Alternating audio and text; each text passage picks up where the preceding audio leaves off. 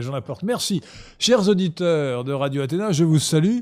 Je continue à vous appeler chers auditeurs, bien que notre radio euh, soit un peu plus qu'une radio, vous nous voyez, donc ce qui est presque une télévision.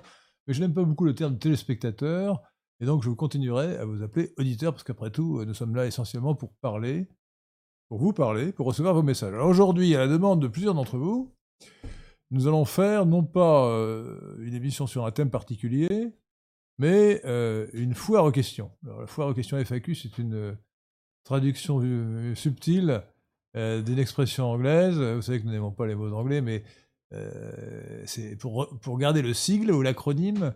FAQ, c'était l'origine Frequently Asked, asked Questions, questions fréquemment de poser, et c'est devenu foire aux questions. Euh, c'est une traduction plus ou moins bonne d'ailleurs, mais bon. Euh, foire aux questions, et donc euh, ça veut dire que avec Victoire, Pierre de Tirmont peut-être aussi le semelle à la conversation, nous répondrons à toutes les questions que vous voulez, sur tous les sujets. Vraiment.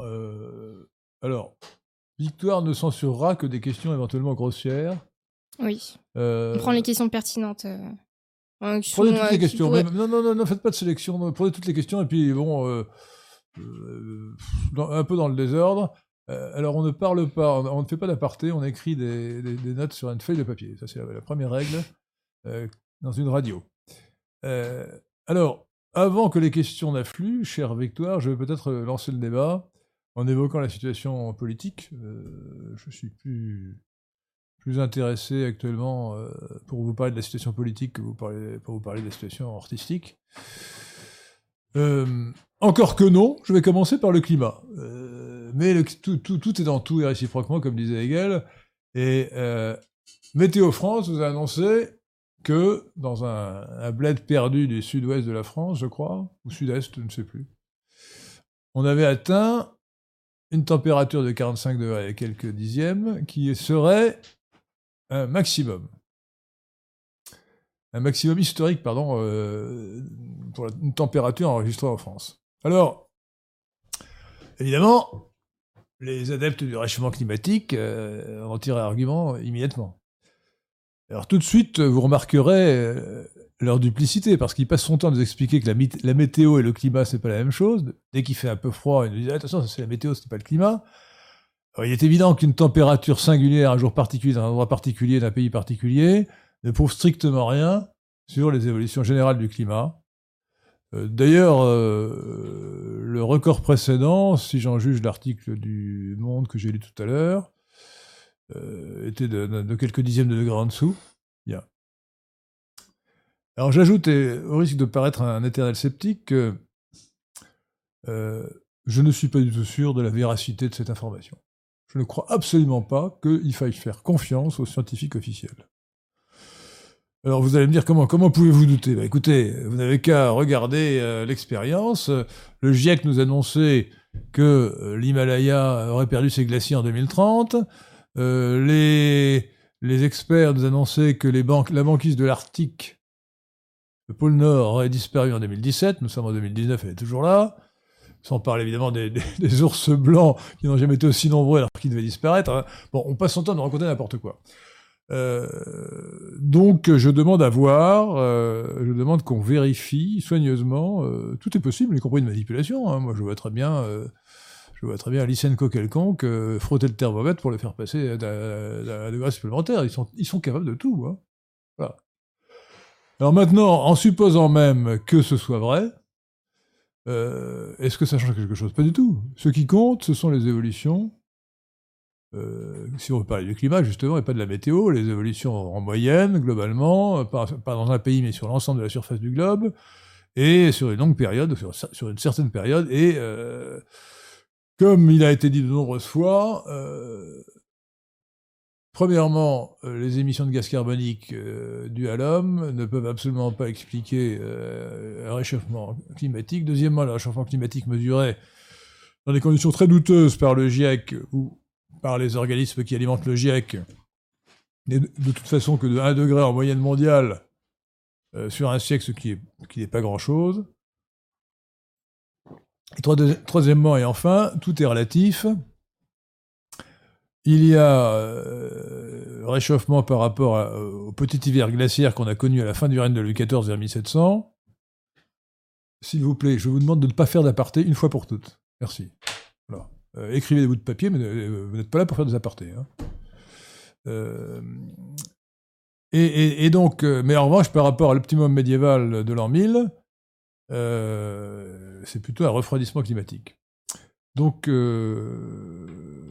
et puis alors, autre chose, si vous voulez, c'est que, bon, lorsqu'il y a vraiment une canicule, ça peut être très désagréable, et même euh, si les vieillards ne se s'hydratent pas suffisamment, ça peut provoquer, euh, comme en 2000, 2003, je crois, 2006, ou 2003 2003. Alors, 2003, une hécatombe dans les asiles de vieillards, parce que euh, les EHPAD ne sont suffisamment pas bien encadrés, et on n'a pas donné, euh, on n'a pas veillé à ce que les vieillards boivent assez. Ça, c'est très désagréable, évidemment, mais euh, une fois qu'on sait qu'il faut boire lorsqu'il fait chaud, il ne faut pas s'affoler parce que la température monte un peu. Bon. D'ailleurs, il fait déjà moins chaud aujourd'hui. Voilà. Euh, S'il y a des questions sur, sur, le réchauffement climatique, je veux bien. Mmh, pas sur ce sujet, non. Alors, allez-y. Lisez, dans le désordre, peu importe. Nous mettrons de l'ordre dans le désordre. Une question euh, d'Hippolyte. Que pensez-vous des juges en France? Ne faudrait-il pas s'inspirer du modèle américain en soumettant les juges à une élection? Alors, deux choses complètement différentes. Euh, je pense euh, un peu de mal des juges, mais pas trop. Et je pense que la justice américaine est bien pire que la nôtre. Alors, je voudrais faire à cet égard trois réflexions avant de finir sur la question de l'élection des juges. La première réflexion, c'est que la justice américaine est absolument calamiteuse à tous égards. Calamiteuse. Euh, d'ailleurs, il y a un proverbe ou un adage des professeurs de droit pénal aux États-Unis qui dit il vaut mieux être euh, jugé en Europe quand on est innocent et aux États-Unis quand on est coupable. Euh, prenez l'exemple de O.J. Simpson, c'est ça hein? O.J. Simpson, il a évidemment tué sa femme et l'amant de sa femme, le compagnon de sa femme, pardon. Ça ne se fait strictement aucun doute. Regardez, il y a une notice Wikipédia qui fait 40 pages, que j'ai lu intégralement parce que je trouve le sujet extrêmement intéressant. Euh, donc ce joueur de... Vous devez savoir ça, Pierre de Tirmont. C'est un joueur de balle au panier ou un joueur de... Il était acteur et joueur de... Je sais plus quoi. Non, mais il était... Non, non, il n'était pas acteur. Il était, il était joueur... d'abord joueur, de... sportif. Je sais plus de quoi. Euh, bon. Euh, vers, le détail, il fait strictement aucun doute que O.J. Simpson était coupable du meurtre de cette, son ex-femme. Or, il a été euh, acquitté parce que euh, il a été jugé par des noirs comme lui et que l'avocat noir a accusé l'un des policiers d'être raciste, qui était certainement vrai, mais c'est pas parce qu'il était raciste que Simpson était, innocent. Alors, autre anomalie d'ailleurs du droit américain, c'est que un, homme peut être jugé innocent au pénal et coupable au civil, et réciproquement. Ce qui euh, échappe à toute logique, cartésienne ou autre. Euh, regardez d'ailleurs un autre exemple intéressant. Euh, Strauss-Kahn. Strauss-Kahn n'a jamais violé personne et il a été victime d'un complot monté, monté peut-être par des gens qui ne voulaient pas qu'il fût euh, président de la République. On peut dire évidemment que c'était mieux qu'il ne le fût pas. Euh, mais il n'a jamais violé Nafisatou Diallo, et donc, euh, quelle que soit l'opinion que j'ai de lui, que vous pouviez avoir de lui, car c'est un personnage exécrable un vicieux et un pervers, et un débauché, pour autant, pour autant, il n'était pas coupable. Et il a pourtant été euh, exposé de manière absolument ignominieuse, alors qu'il était euh, présumé innocent. Et ce, comportement de la justice américaine, alors là, en l'occurrence, c'est parce que c'est l'effet d'ailleurs de l'élection du procureur, parce que le procureur de la République, en l'occurrence, bah, il, veut, il veut se faire bien voir, donc il veut montrer qu'il attaque les puissants, euh, et donc il expose, il humilie en public un gars qui finalement qui non seulement était innocent, mais qui a été ensuite reconnu comme innocent par lui-même, faute de preuves, il a été relaxé par le procureur. Il n'y a pas eu de procès au pénal. Or, il y avait un procès au civil, ou plutôt, il y allait y avoir un procès au civil, et il allait être jugé au civil par des, jurés de, Brooklyn, euh, oui, non, euh, enfin, par des noirs. Nafissato Diallo étant, comme vous le savez, une peule et une noire, une noire de, de, Guinée, et il était, à peu près, sûr d'être condamné. Donc il a transigé, ce qui lui a coûté, paraît-il, 2 millions de dollars. Alors qu'il était innocent, il a dû payer 2 millions de dollars pour s'en sortir. Donc la justice américaine marche très mal. Regardez d'ailleurs les condamnations euh, faramineuses, délirantes, complètement aberrantes.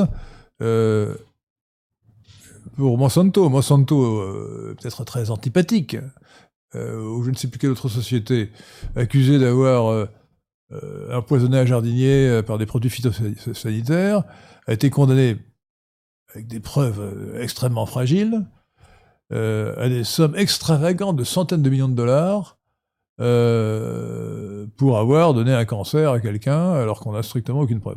Donc on a la justice américaine est extrêmement mauvaise. Nous nous plaignons de notre justice, mais quand on pense à la justice américaine, il faudrait s'en féliciter. Deuxième remarque sur la justice. euh, euh, notre nous avons en France, sous l'influence des Américains, ce qu'on appelle l'état de droit. Alors l'état de droit, ça se veut la traduction, enfin l'interprétation de la, formule anglaise du rule of law, du règne du droit, mais en fait, c'est un système juridique qui n'a pas toujours existé en France, hein, qui est dont l'expression vient de l'allemand Rechtsstaat, et le règne du droit, ça veut dire en fait que le juge s'émancipe de la loi. L'état de droit s'oppose à l'état légal. Euh, L'état légal était défini par un, conventionnel de la manière suivante, ce qui prouve que tout n'est pas mauvais dans l'horrible révolution. C'était Duport d'ailleurs. Il s'appelait Duport. L'état légal se définit ainsi euh, le jugement et la conclusion d'un syllogisme dont la euh, mineure est le fait et la majeure est la loi. Par exemple, Landru a commis un assassinat, ça c'est la mineure. Euh, la loi punit de mort à l'époque les, les assassins, les assassinats, ça c'est la majeure. Et conclusion, Landru est condamné à mort. Alors, c'est un peu simpliste évidemment, mais euh, ça veut dire que le juge est obligé, tenu d'obéir à la loi. Il est parfois obligé de, juger euh, préter legem ou legem à côté de la loi, parce que la loi n'est pas suffisante pour donner une réponse au cas particulier. Mais en fait, les juges, de plus en plus, euh, ont coutume maintenant de, ju- de juger contre legem, contre la loi, en invoquant des principes qu'ils inventent la Cour de cassation, le Conseil d'État, le Conseil constitutionnel, la Cour de justice européenne, la Cour européenne des droits de l'homme, tout un système juridique invente des principes qui font échec à la loi. Et euh, c'est extrêmement choquant parce que ça veut dire que nous ne sommes plus en démocratie. C'est ce qu'on appelle le gouvernement des juges, mais l'état de droit, ça va au-delà du gouvernement des juges. C'est aussi un formalisme délirant qui étouffe euh, l'autorité de l'État. Euh, soit un immigré illégal, il est arrêté par, un policier, il va être jugé avant d'être expulsé. Il a le droit de faire un recours contre son expulsion alors qu'on sait qu'il n'est il pas en France, qu'il n'a pas l'autorisation d'être en France. Eh bien, euh, si l'avocat dit Ah, le contrôle d'identité est irrégulier parce que le policier ne l'a contrôlé que parce qu'il était noir. Alors on dit, on dit policier, pourquoi l'avez-vous contrôlé Il dit, ah ouais, effectivement, je me suis dit que comme c'était un noir, il y a de bonnes chances qu'il soit, etc. Bon, ah, immédiatement, on relâche l'immigré illégal. Car le contrôle d'identité était illégal. Et par conséquent, on va, euh, le juge va ordonner la mise en liberté sur le sol français de quelqu'un qui n'a pas le droit d'y être. Ça, c'est le fonctionnement de l'état de droit. L'état de droit, c'est aussi donc la volonté du juge de mettre sous tutelle l'exécutif, donc de mettre en cause en réalité la séparation des pouvoirs, subrepticement, sournoisement, euh, en invoquant, euh, en mettant la procédure au-dessus du fond. Aux États-Unis, par exemple, un, euh, juif avait été assassiné, un représentant de l'OLP à, à New York. Ça ne faisait strictement aucun doute. Le FBI avait réuni des preuves formelles, enregistrement des conversations, qui démontraient la culpabilité, sans le moindre doute, de cet homme.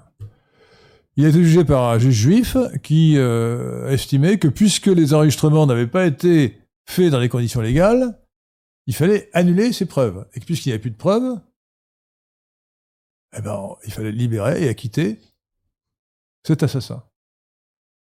Autrement dit, alors qu'on savait que l'assassin était coupable, le fait que les preuves avaient été obtenues dans des conditions irrégulières a conduit à son élargissement. En France, nous avons l'intime conviction qui évite ce genre de sottise, dans une certaine mesure. Mais la tendance actuelle, c'est d'aller vers le droit américain, le droit anglo-saxon, qui est mauvais, subvertit notre droit français, qui est bien meilleur. Et, euh, et, alors, tenez, je prends un autre exemple, le droit au silence. Alors, je, vous dis quand même, chers manifestants euh, de la cause nationale, si vous êtes arrêté par la police, vous avez toujours le droit de dire ah droit au silence. C'est un truc qui nous vient des États-Unis. Euh, dans les séries américaines, vous voyez qu'un gars se fait arrêter, le policier commence au moment où il est en train de lui, bloquer, les, lui faire une clé au bras et de lui mettre les menottes dans le dos, il lui dit, euh, ouais, je, il lui récite son commandement, euh, Pierre de Tirement, c'est euh, vous avez le droit de garder le silence et tout ce que vous pourrez dire sera retenu contre vous. Hein, quelque chose comme ça. Bon, bon c'est complètement grotesque. Pourquoi est-ce que les, gens soupçonnés auraient le droit de garder le silence? C'est complètement, c'est un truc, de, un truc délirant, mais qui, qui, qui résulte d'un amendement, un amendement de la Constitution interprété. L'amendement de la Constitution, c'est euh, le énième, je sais plus, le quatrième, je crois, non Qui interdit, euh, qui permet de ne pas porter témoignage contre soi-même. Et ça a été interprété comme le droit de garder le silence. Et ensuite, servilement, la Cour européenne des droits de l'homme, que servilement encore, euh, à laquelle servilement encore nous obéissons, qui n'est pas la Cour de justice européenne, c'est encore autre chose, la Cour de justice de l'Union européenne, nous a dit qu'il fallait désormais respecter le droit au silence. Voilà. Alors ça peut servir à un nationaliste qui est arrêté par la police, parce que maintenant la police est extrêmement, euh, euh, extrêmement dure avec les, les, Français de souche, surtout lorsqu'ils sont nationalistes, alors qu'elle est complètement laxiste avec les immigrés, halogènes, euh, de, toute, de, de toute nature. Nous sommes en fait gouverné par un pouvoir qui est hostile à la France et aux Français. Il faut le savoir. Alors, je n'ai pas encore répondu sur les questions d'élection. Je ne crois pas qu'il soit raisonnable, en raison des exemples que je viens de donner, qui sont des sortes de preuves par induction, euh, d'élire les juges. En revanche, euh, j'aurais une proposition à faire que peut-être je formaliserai dans le détail sur notre site natlib.fr ou, lesquin.fr, euh, consistant à mettre les juges sous l'autorité du peuple. Car le problème actuel, c'est que les juges, euh, les juges, euh, en fait, euh, ne dépendent plus du peuple. Et l'élection aurait au moins l'avantage de, les ramener sous l'autorité du peuple. Donc je pense que la solution, c'est que le Conseil de la magistrature soit entièrement élu au suffrage universel direct par les, Français.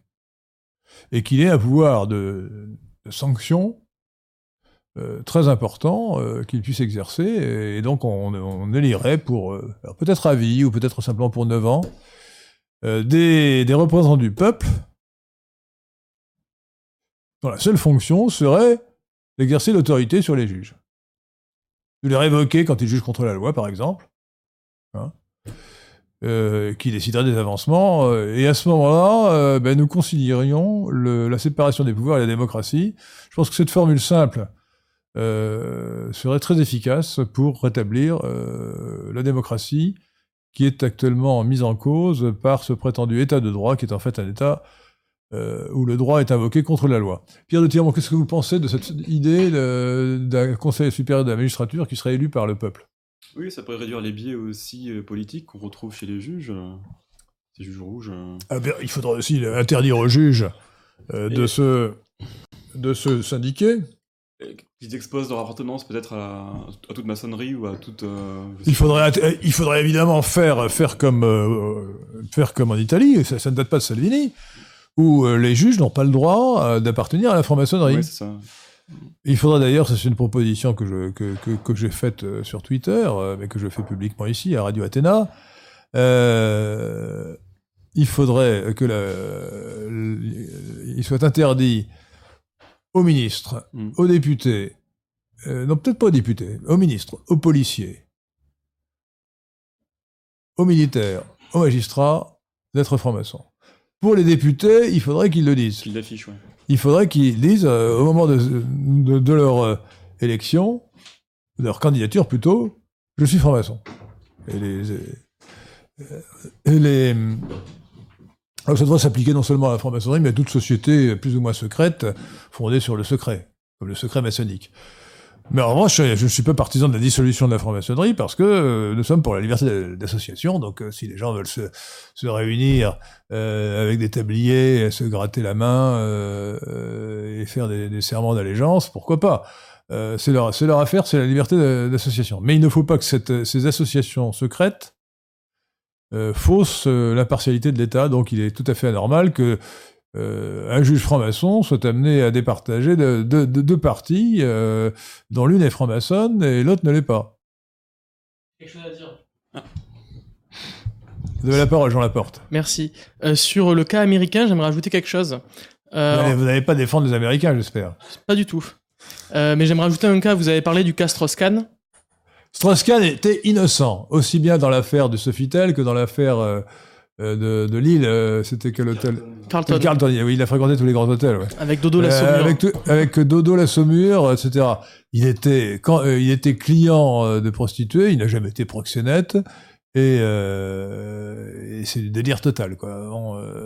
Alors encore une fois, je- qu'on ne m'accuse pas, qu'on ne soupçonne pas de défendre Strauss-Kahn. Strauss-Kahn est une pourriture intégrale, c'est un échangiste, un débauché. Donc sur le plan moral, je le jette euh, dans l'enfer, où très vraisemblablement il finira ses jours pour l'éternité. Euh, enfin, seul Dieu, évidemment, euh, peut le dire. Mais le droit, nous sommes en République, et le droit et la morale ne doivent pas être... Et je dirais, cette distinction du droit et de la morale, ce n'est pas seulement lié à la République, c'est le principe de l'Occident, fondé d'ailleurs sur, euh, sur le christianisme. Euh, rendez à César ce qui est à César et à Dieu ce qui est à Dieu, a dit, a dit Jésus. Bon, excusez-moi. Revenons aux États-Unis, je- j'étais à branche. Excusez-moi. Non, j'aimerais Je parler suis trop loquace. aussi pour les, les auditeurs. Si C'est ça qu'il faut dire loquace, d'ailleurs, euh, je l'ai appris, ça, Victoire. Oui. Pas loquace, hein, loquace, c'est une faute de français. Loquace. Oui. Voilà. si les auditeurs ne connaissent pas aussi le cas Martin Shkreli. Martine quoi? Shkreli. Euh, Je crois qu'il était Jamais entendu parler. arménien ou albanais, je sais plus. Euh, bref, en tout cas, c'est un Américain euh, qui. euh, est- Martin, alors, pourquoi dites-vous Ah oui, Martine Martin Shkreli. Martin, ouais. Martin, c'est un prénom, alors Martin. Oui, on peut dire Martin. Ouais. Ouais, Euh, on, peut, on peut pas dire, on doit dire Martin. on en dit français. Martin. Ouais. On dit Martin. C'est Comme, euh, comme cette euh, charmante euh, Alicia qui disait, euh, qui parle du Caravaggio. Alors, euh, je dis, mais enfin, le Caravaggio en français, c'est le Caravage. On francise. On ne va pas à Rome, on va à Rome. On ne va pas à Firenze, on va à Florence. Bon, à vous. Et donc, euh, il a été poursuivi euh, parce qu'en fait, donc c'est un entrepreneur dans euh, le dans, dans les médicaments. Et donc, il a acheté des médicaments, il en créait et euh, il avait racheté un médicament euh, bon, contre plusieurs maladies, dont le SIDA. Enfin bref, euh, qui s'appelait le Daraprim, je crois. Et il a augmenté le prix euh, d'une euh, d'une pilule. C'est passé de 15 dollars à euh, 800 dollars pour une pilule. Et du coup, il était poursuivi pour ça. Sauf que lui, il défendait le fait que c'était légal et que les entreprises font ça tout le temps et que c'était un, mauvais médicament qui rendait les gens en fait peut-être plus malades que ce qu'elles ne les soignaient et que euh, il a utilisé ça de, beaucoup de façons. Il avait le même avocat que Strauss-Kahn, donc c'était intéressant aussi, c'est pas que j'y ai pensé. L'avocat c'est Braffman euh, de Strauss-Kahn et d'ailleurs de d'autres euh, d'autres euh, personnalités publiques. J'allais dire un mot anglais. Euh, Non, mais attendez, le simple fait d'y avoir pensé est un péché. ah oui, j'allais dire le mot étoile. Où est passé d'ailleurs la... Le cochon est devant vous. On nous a piqué le cochon. Non, il est devant vous, mais on n'a toujours pas de cochon blanc. Derrière votre verre. Ah oui, ouais, c'est vrai, oui, d'accord. Ouais. Les cochons, mais le cochon noir, ça, ça, ça va pas du tout. hein. Ouais. Ça fait, ça fait. Moi, ça me fait penser au Sénégal où les cochons sont noirs. Alors, en Corse aussi, on va me dire quand même. mais- Alors, le groin du cochon doit être tourné vers le, euh, vers, vers celui qui parle. Hein. D'accord, donc il me regarde. Il me regarde. Et, et donc, euh, il a eu un, un procès. Euh, je crois qu'il a gagné effectivement comme Strauss-Kahn. Il a dû. Qu'est-ce qu'on lui reprochait Quel était le délit qu'on lui reprochait ou Ben, la- l'infraction il, il- il a dû faire effectivement des, des auditions euh, dans je sais plus quelle euh, commission du Sénat et, euh, et effectivement au tribunal aussi. Euh, ben, je crois que d'avoir augmenté ce, son médicament, On fixe, les prix libres, non ça, ça aurait mis des personnes Bah, en écoutez, danger. voilà. Euh, voici, voici une feuille de papier euh, qui, qui coûte. Euh, qui, qui coûte, qui coûte combien Quelques euh, centimes. euh. Euh, Même un- pas, hein. Un, centième de centime. Eh bien, euh, j'y mets euh, le nom de Victoire, écrit Victoire dessus, et là, peut-être que je vais vendre 100 millions de dollars. Hein Voilà. Très beau. et si j'ai envie de le vendre 100 millions de dollars et que je trouve un acheteur? C'est vrai. On a, on a bien trouvé une- un acheteur pour, pour une bouteille de Romanée Conti 1946 qui a payé 500. euh, Je n'ai pas une plaisanterie, chers auditeurs de Radio Athéna, qui a payé 530 000 dollars. 530 000 dollars pour une bouteille de 75 centilitres. Mais en tout cas, donc, euh, il a été, je crois, assigné à résidence pendant une certaine Il période. n'a même toujours pas expliqué ce qu'il avait commis comme infraction euh, pour, le, pour, le, pour, la- pour les parties civiles. pour Je, je sais pas précisément, mais en tout cas, en fait, ce que je voulais dire, c'est que c'était un cas quand même de harcèlement judiciaire parce que euh, il était très Ah provocateur. bah attendez, les harcèlements judiciaires, moi j'en suis victime. J'en suis Voilà. mon huitième, ma huit- huitième poursuite pour euh, délit d'opinion. voilà, À cause de la LICRACRA. On sait ce que c'est. La, la, la qui est une officine, euh, une officine de délation. Mais en tout cas, euh, il était très provocateur, c'est vrai. Il, par exemple, il, il, il- il se disait très proche de Trump. euh, Enfin bref, des choses Peu comme ça. Et il était très anti-Clinton. Et euh, donc je sais plus la- l'affaire qu'il y a eu au milieu, mais en tout cas, à un moment donné, depuis chez lui, il a appelé. En fait, il a fait un tweet où il a appelé Un billet de Twitter. un billet de Twitter, euh, une publication sur Twitter où il a Un appelé billet, euh, un billet. Une, un- cou- euh, une courte, une courte lettre, un billet. un billet où il a appelé euh, ses, ses abonnés, enfin si- s'ils voulaient l'aider, à euh, aller à une conférence d'Hillary Clinton où elle faisait une signature de livre ou je sais où, je- enfin bref, après l'élection présidentielle, et à essayer de récupérer des cheveux. Alors je sais plus pourquoi il voulait des cheveux. Les cheveux d'Hillary ou oui, pas? oui. Je crois que c'était pour faire un, un examen ADN. Ah, alors là, là, c'était, c'est une atteinte à l'intégrité physique de quelqu'un. Effectivement. C'est quand même l'intimité ou l'intégrité physique. Même si on ramasse un cheveu de quelqu'un, après, on n'a pas le droit de faire son analyse ADN Mm. sans son accord. Voilà. Et du coup, je crois que ça, donc le premier amendement n'est- pas passé. Je crois même qu'ils ont, ils ont Premier amendement. euh, sur la liberté d'expression. Eh ben, il s'agit pas de liberté d'expression. Oui. là. ouais, ouais. Eh ben, attendez, ça n'a rien à voir, ça. Bon, mais du coup, il est en prison et il a pris 7 ans de prison quand même pour ce pour ce billet Alors, de écoutez, pour un cheveu, franchement, C'est beaucoup quand c'est même. délirant. Non, mais c'est ans. complètement délirant. Il y est depuis hein. 2-3 ans là et je pense qu'il va encore faire 4 ans.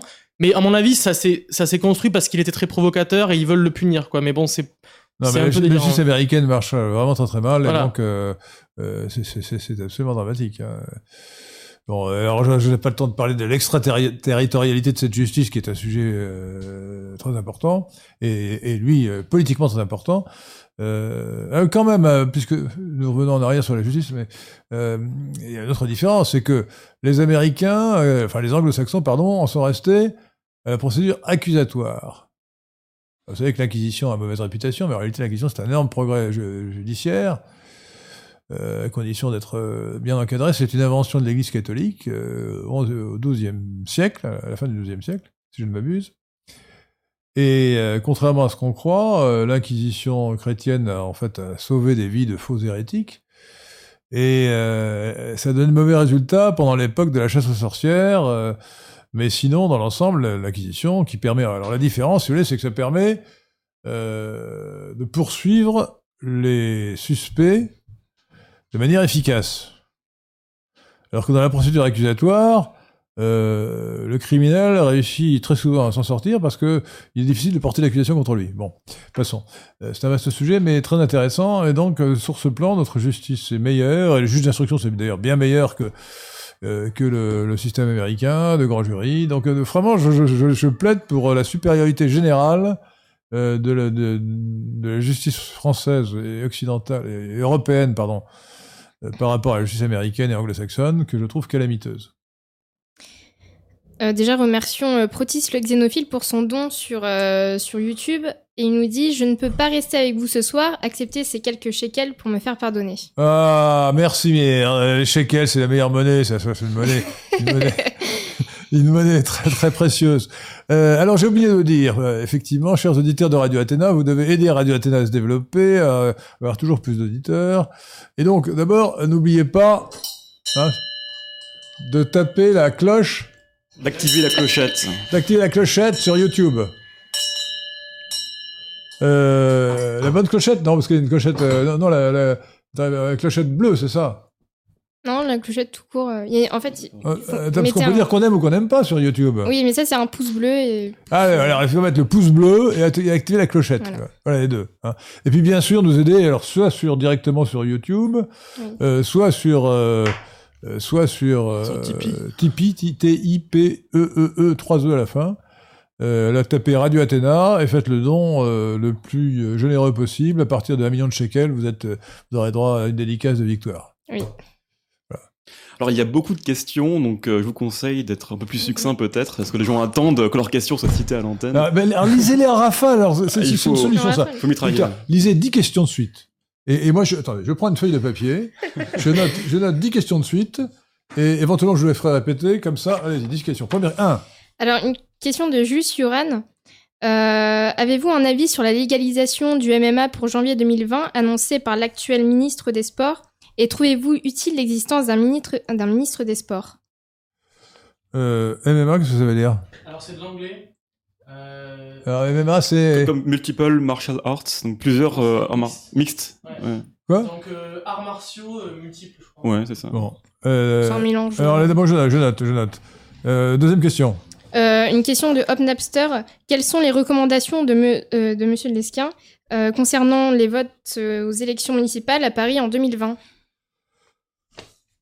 Oui, ensuite. Une question de Jean Bureau. Euh, dans quelle mesure le collectivisme et le cosmopolitisme sont deux pôles indissociables du projet de société marxiste? Ah bah alors là, là c'est la base. hein. Alors là, je commencerai par là parce que c'est la base. Jean Bureau, là, vous m'étonnez. Pourtant, je lui avais fait un exposé. Euh, J'avais donné un cours privé et euh, Monsieur Jean Bureau, alors là, franchement, vraiment, ah, c'est l'essentiel, ça. Bon. Euh, Euh, je, commencerai par là parce que mais continuez. Allez, Une quatre. question Jusqu'à- de- J'ai dit 10 questions, donc allez, Une 10 questions. Une question de Renaissance française. Que pensez-vous oui. de Patrick Buisson? Oui, oui. Euh, Une question de Fauchelevent. Comment interprétez-vous les excuses d'Étienne Chouard face à Madame Lévy sur Sud Radio? Soumission politiquement incorrecte euh, Correcte, pardon. Étienne Coire Étienne Chouard. Étienne Coire, il a laissé choir son honneur. Oui, oui. Non, non, j'ai déjà répondu, mais non, je reviendrai plus en détail. Oui, alors continuez. Euh, une question de Fake Interest. Euh, Oh là, là, là, en anglais. Ouais, parce que le, le- le gars, le gars, il a pris un pseudonyme en anglais. Ça, c'est grave. Si, si vous appelez John, John Smith, c'est pas de votre faute. Hein, bon. Euh, mais euh, prendre un pseudonyme en anglais, c'est c'est dramatique. Hein. Donc une question de faux intérêt. Ouais, soyons sérieux, là, quand même. Traitons de choses sérieuses tout de même. Dans, dans, dans- dans la, dans la joie et la bonne humeur, mais quand même. Que, Si- pen- que Oui. pensez-vous de l'anonymat sur Internet et des lois actuellement votées euh, pour contrer cet anonymat? Oui. Euh, Une question de Léo Bourdon. Euh, pensez- que pensez-vous de l'œuvre de Jules Verne? Oui. Euh, Une question de Grégoire B. En suivant votre programme, il faudra 100 ans pour mettre 20 millions d'étrangers dehors. Ne, trouvez-vous pas que ce chiffre, bien trop, euh, ce chiffre est bien trop léger, compte tenu de l'impérative nécessité de redresser la France? Oui. Une question de Renard X12. Que pensez-vous de la rencontre Trump et Kim, Kim Jong-un? Encore des questions? Oui. Euh, une dixième. Euh, Une question de camarade Pierre. Que pensez-vous de Gaspard Koenig? Oui, d'accord. Euh, alors je peux répondre. euh, je vais répondre à la question la plus importante qui est la question idéologique. Euh, Monsieur Jean Bureau, cher ami Jean Bureau, qui j'espère va développer une section JL ou PNL ou les deux à Marseille. Le marxisme est collectiviste, il n'est pas cosmopolite. Alors, il faut bien comprendre que il y a des archétypes euh, en politique comme ailleurs, et que entre les deux, il y a des mélanges qui se font ou des intermédiaires. Bien. Mais le principe est essentiel. Qu'est-ce que c'est que la gauche? La gauche, c'est l'expression idéologique de l'utopie égalitaire. Donc au départ était l'utopie égalitaire, c'est-à-dire le rêve d'un monde où aurait disparu l'inégalité.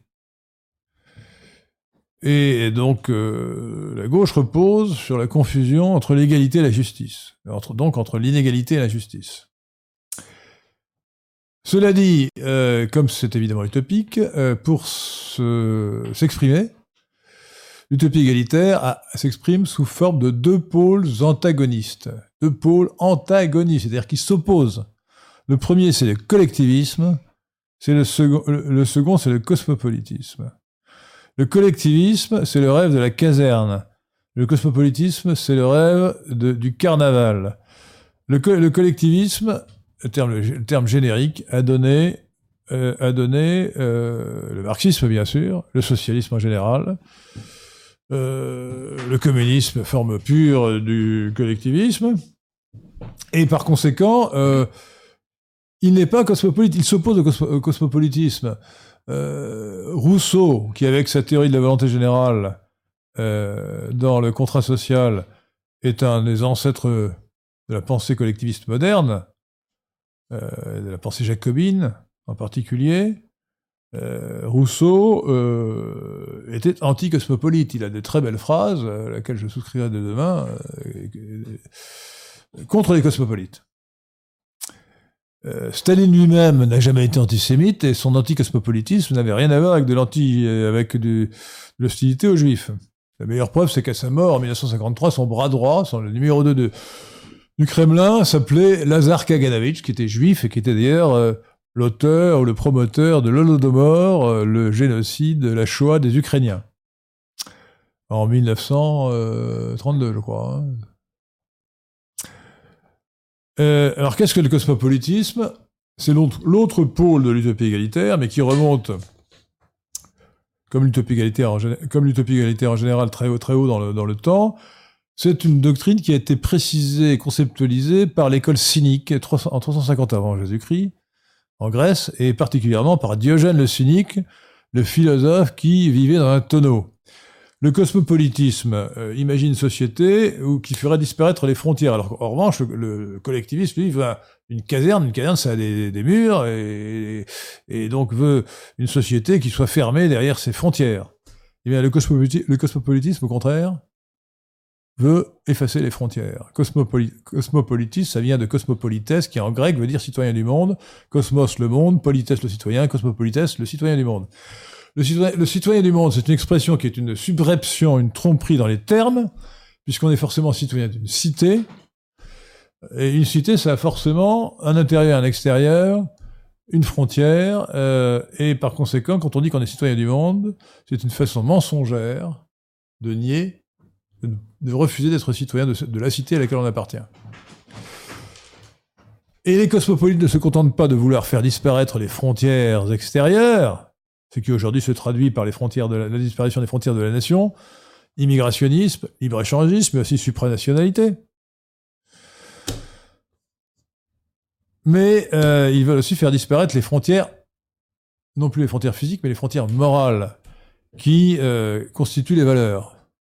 Frontières entre le bien et le mal, le vrai et le faux, euh, le juste et l'injuste, le beau et le laid. Le cosmopolitisme aujourd'hui est devenu, après mai 68, l'idéologie dominante. Mais il y, a, il y a des formes intermédiaires. Les gens vous disent, ah, mais c'est du marxisme culturel. Le marxisme culturel est une forme intermédiaire entre le marxisme propre, proprement dit et le cosmopolitisme. L'école de Francfort, Marcuse, etc., ont fait un Salmigondis, qui est en fait un élément euh, intermédiaire, euh, hybride, euh, qui mène du collectivisme pur au cosmopolitisme pur. Mais aujourd'hui, on n'est pas encore gouverné euh, par des cosmopolites purs. Euh, ils sont peut-être purement cosmopolites comme Macron dans leurs idées, mais pas dans leur politique, car ils ne le peuvent pas. Nous sommes dans un État-providence, un État euh, socialisé, où euh, en France, euh, les dépenses publiques représentent 56 ou 57% du PIB, et euh, il y a une demande considérable, il y a un poids électoral considérable d'assistance. Les Français sont devenus des assistés, et par conséquent, euh, il est très difficile de faire une politique qui soit purement cosmopolite. Donc Macron n'est que partiellement cosmopolite dans sa politique. Moins qu'il il le voudra l'être. Euh, alors, deuxième question. Celle-là, c'était la troisième. Euh, bah, évidemment que je suis partisan de la libéralisation du MMA, mais je suis partisan je ne comprends même pas qu'on interdise qu'on interdise aux gens de, faire les, activités physiques qu'ils veulent. Enfin, la liberté... Aujourd'hui, en France, et aujourd'hui depuis un certain nombre de dizaines d'années, on interdit tout. Et le législateur, c'est-à-dire les députés, le gouvernement, le, euh, gouvernement qui, qui propose des lois, le Parlement, euh, députés et sénateurs qui les adoptent, croient que leur euh, fonction, euh, c'est de multiplier les contraintes et les interdictions et les obligations. Légiférer, c'est interdire et obliger. Ce n'est pas créer des libertés. Et, et c'est de, pire en- pire chaque jour, chaque année, chaque mois. euh, notamment sous l'influence des délires écologistes. Donc évidemment qu'il faut euh, qu'il faut euh, libéraliser euh, tous les sports, toutes les activités physiques, à commencer par le MMA. Je ne comprends même, pas- qu'on l'ait qu'on interdit. Ça me paraît une atteinte aux libertés euh, individuelles qui est absolument scandaleuse.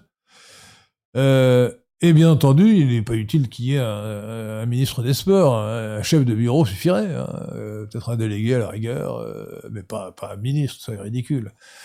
Euh, alors, recommandation euh, pour le vote pour les élections municipales. C'est difficile de dire, euh, de donner des recommandations alors qu'on ne connaît pas encore les candidats.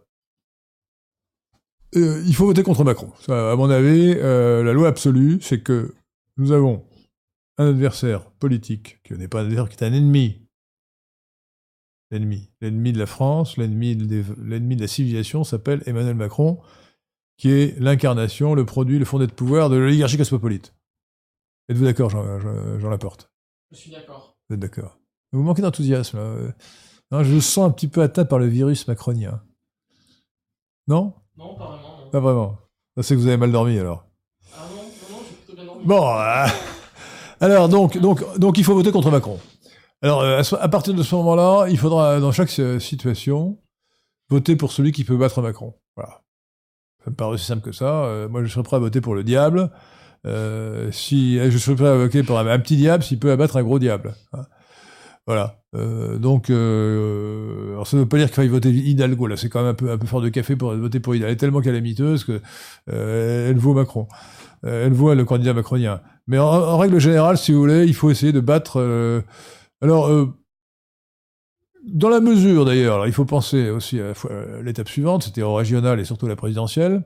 Tout ce qui peut affaiblir, euh, tout ce qui peut affaiblir la République en marche est bon, et tout ce qui peut renforcer le Rassemblement national, quels que soient ses défauts, euh, dans, dans la perspective de la présidentielle où euh, nous avons de bonnes chances euh, de retrouver un second tour entre Macron et euh, Marine Le Pen, euh, c'est donc de favoriser le, le Front, le Rassemblement national, donc voter, voter si possible euh, pour le Rassemblement national, sauf si ça entraînait, sauf si ça devait entraîner la victoire de la République en marche, de la République en marche au second tour.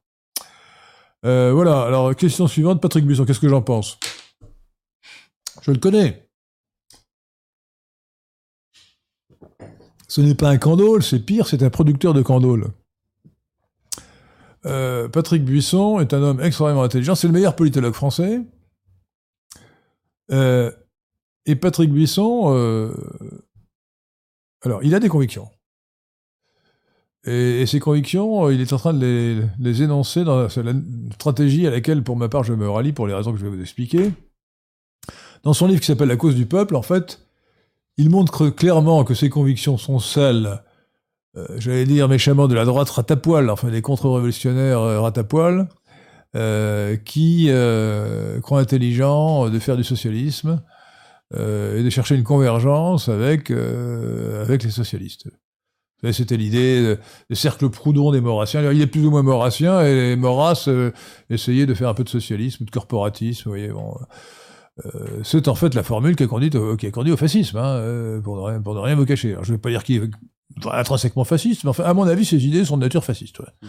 Fascistoïde, disons, pour ne pas l'insulter, puisqu'il paraît que c'est mal d'être fasciste.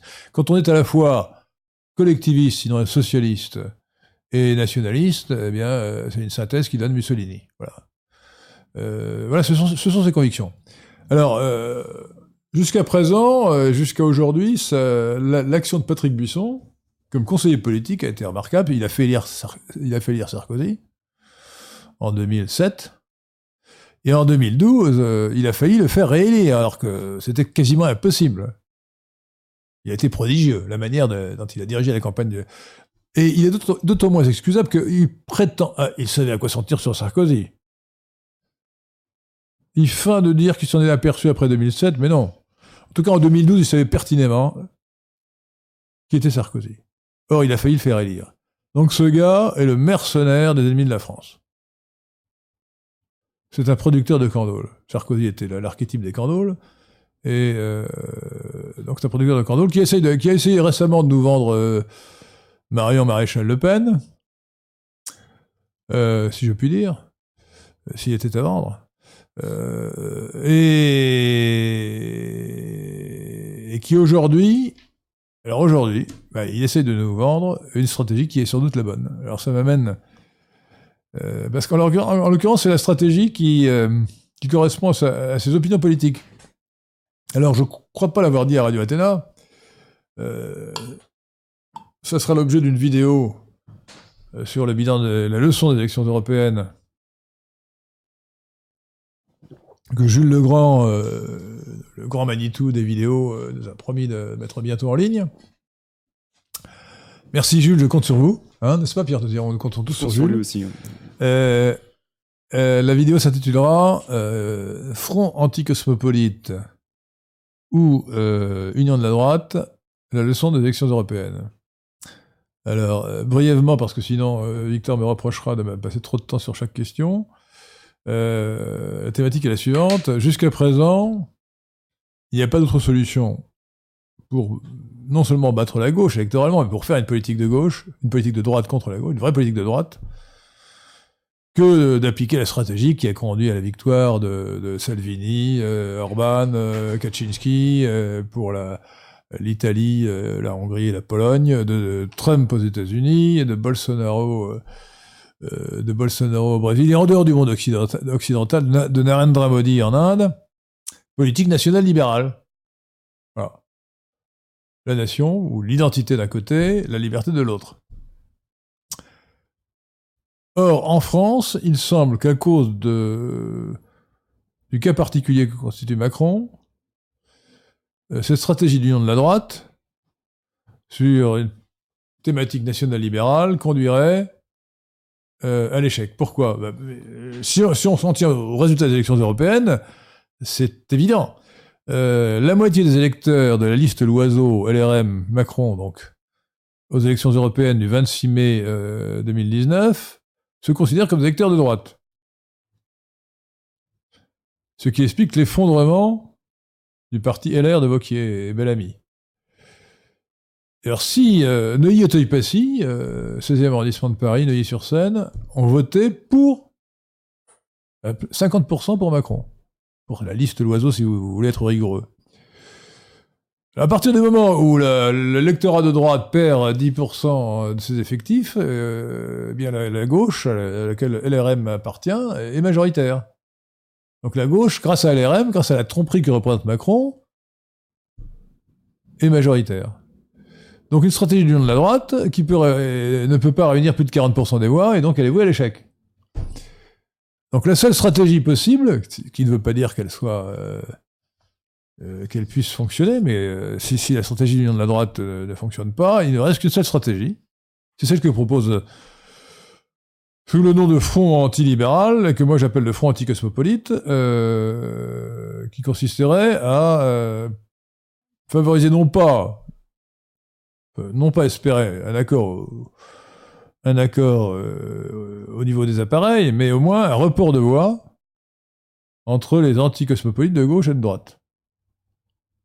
Euh, entre les électeurs anticosmopolites de gauche et de droite. Autrement dit, s'il est vrai que, comme disent les sondages, 60% des électeurs de, de Mélenchon à la présidentielle seraient aujourd'hui prêts à voter pour Marine Le Pen, elle a maintenant peut-être un espoir ténu mais réel de gagner au second tour contre Macron. Si Macron continue à euh, s'effondrer, euh, à être de plus en plus impopulaire. Euh, Ce qui paraissait inimaginable auparavant devient peut-être possible. La stratégie du Front anticosmopolite était au fond celle de Marine Le Pen depuis longtemps. Elle était stupide et vouée à l'échec jusqu'en 2017, mais maintenant, maintenant, peut-être qu'elle est la bonne. Ce qui me conduit concrètement à dire qu'il faut mettre la pédale douce, je ne fais pas de mauvais jeu de mots au pire des tirements, je vous rassure, sur les critiques du Front National, ou du Rassemblement National, Euh, parce que, puisque notre mot d'ordre, c'est TSM, tout sauf Macron. Si Marine Le Pen est la seule susceptible de le, de battre, eh bien, de même qu'il fallait euh, voter Fillon euh, au premier tour de 2017, eh bien, il faudra voter Marine Le Pen, si évidemment, si elle est au second tour contre Macron pour elle, mais peut-être même dès le premier tour. Euh, les choses ont changé. Alors, euh, je m'explique. Il faut faire un parallèle. Nous avons justement eu euh, nous avons eu au carrefour de l'horloge, ici, à Paris, jeudi dernier, 27 euh, juin, une belle conférence du professeur Frédéric Lemoal, historien, auteur du livre Histoire du fascisme, que je vous conseille, qui est passionnant, sur le thème le fascisme, mouvement révolutionnaire qui voulait créer l'homme nouveau, ou un homme nouveau. Euh, le fascisme était un mouvement de gauche, révolutionnaire. Et donc, euh, la propagande qui le classe à l'extrême droite est mensongère, elle repose sur une mystification. Mais qu'est-ce qui s'est passé entre les deux guerres? C'est que le clivage droite-gauche, qui remonte en fait non pas à 1789, mais à un siècle avant, euh, euh, à ce que Paul Hazard, dans un grand livre appelé La crise de la conscience européenne, euh, qu'il a daté des années, qu'il a daté des années 1680-1715, donc, donc le clivage droite-gauche du- dure depuis trois siècles, a pu être dépassé entre les deux guerres mondiales parce que le fascisme a fait scission. Mussolini, qui était marxiste à l'origine, qui était le, chef charismatique des jeunes socialistes, donc des marxistes à l'époque, c'était avant la scission socialiste-communiste, avant 1914, euh, est devenu nationaliste et il a créé le fascisme. Donc ensu- ensuite, entre les deux guerres, euh, les mouvements fascistes, Hitler, Mussolini, euh, ou également en, Espagne, José Antonio, euh, se sont opposés à la gauche marxiste. Et donc on a eu, euh, il y a eu un front antifasciste formé autour des communistes, avec les communistes, les socialistes, euh, les démocrates chrétiens, enfin ceux qui voulaient s'allier contre le fascisme, et un front anticommuniste formé des fascistes et, et d'une partie de la droite qui n'était pas antifasciste, et en particulier de la droite autoritaire, des gens comme Franco, qui n'étaient pas du tout fascistes.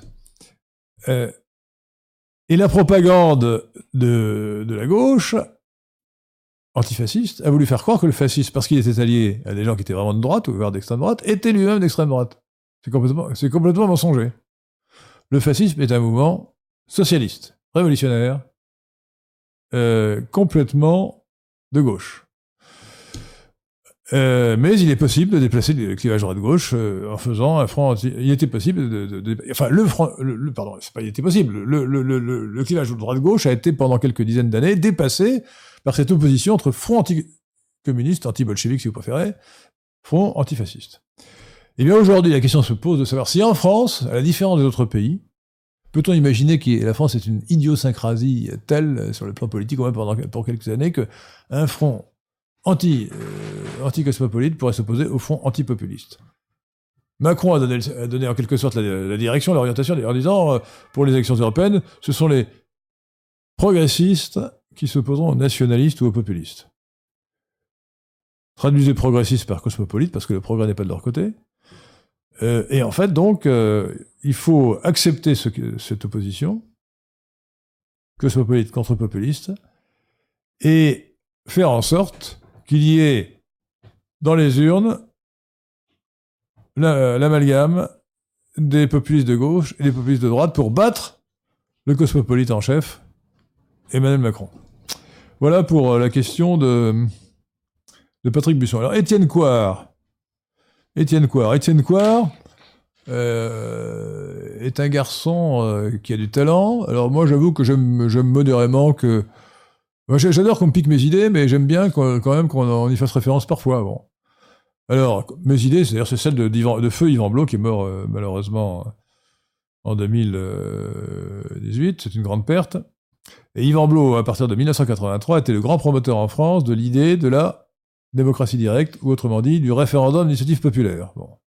Référendum d'initiative populaire, qui consiste, comme vous le savez, euh, à euh, autoriser euh, un nombre quelconque, enfin un nombre déterminé, par exemple 300 000 euh, Français, à faire une pétition euh, demandant que l'on euh, que l'on vote sur une proposition de loi. Bon.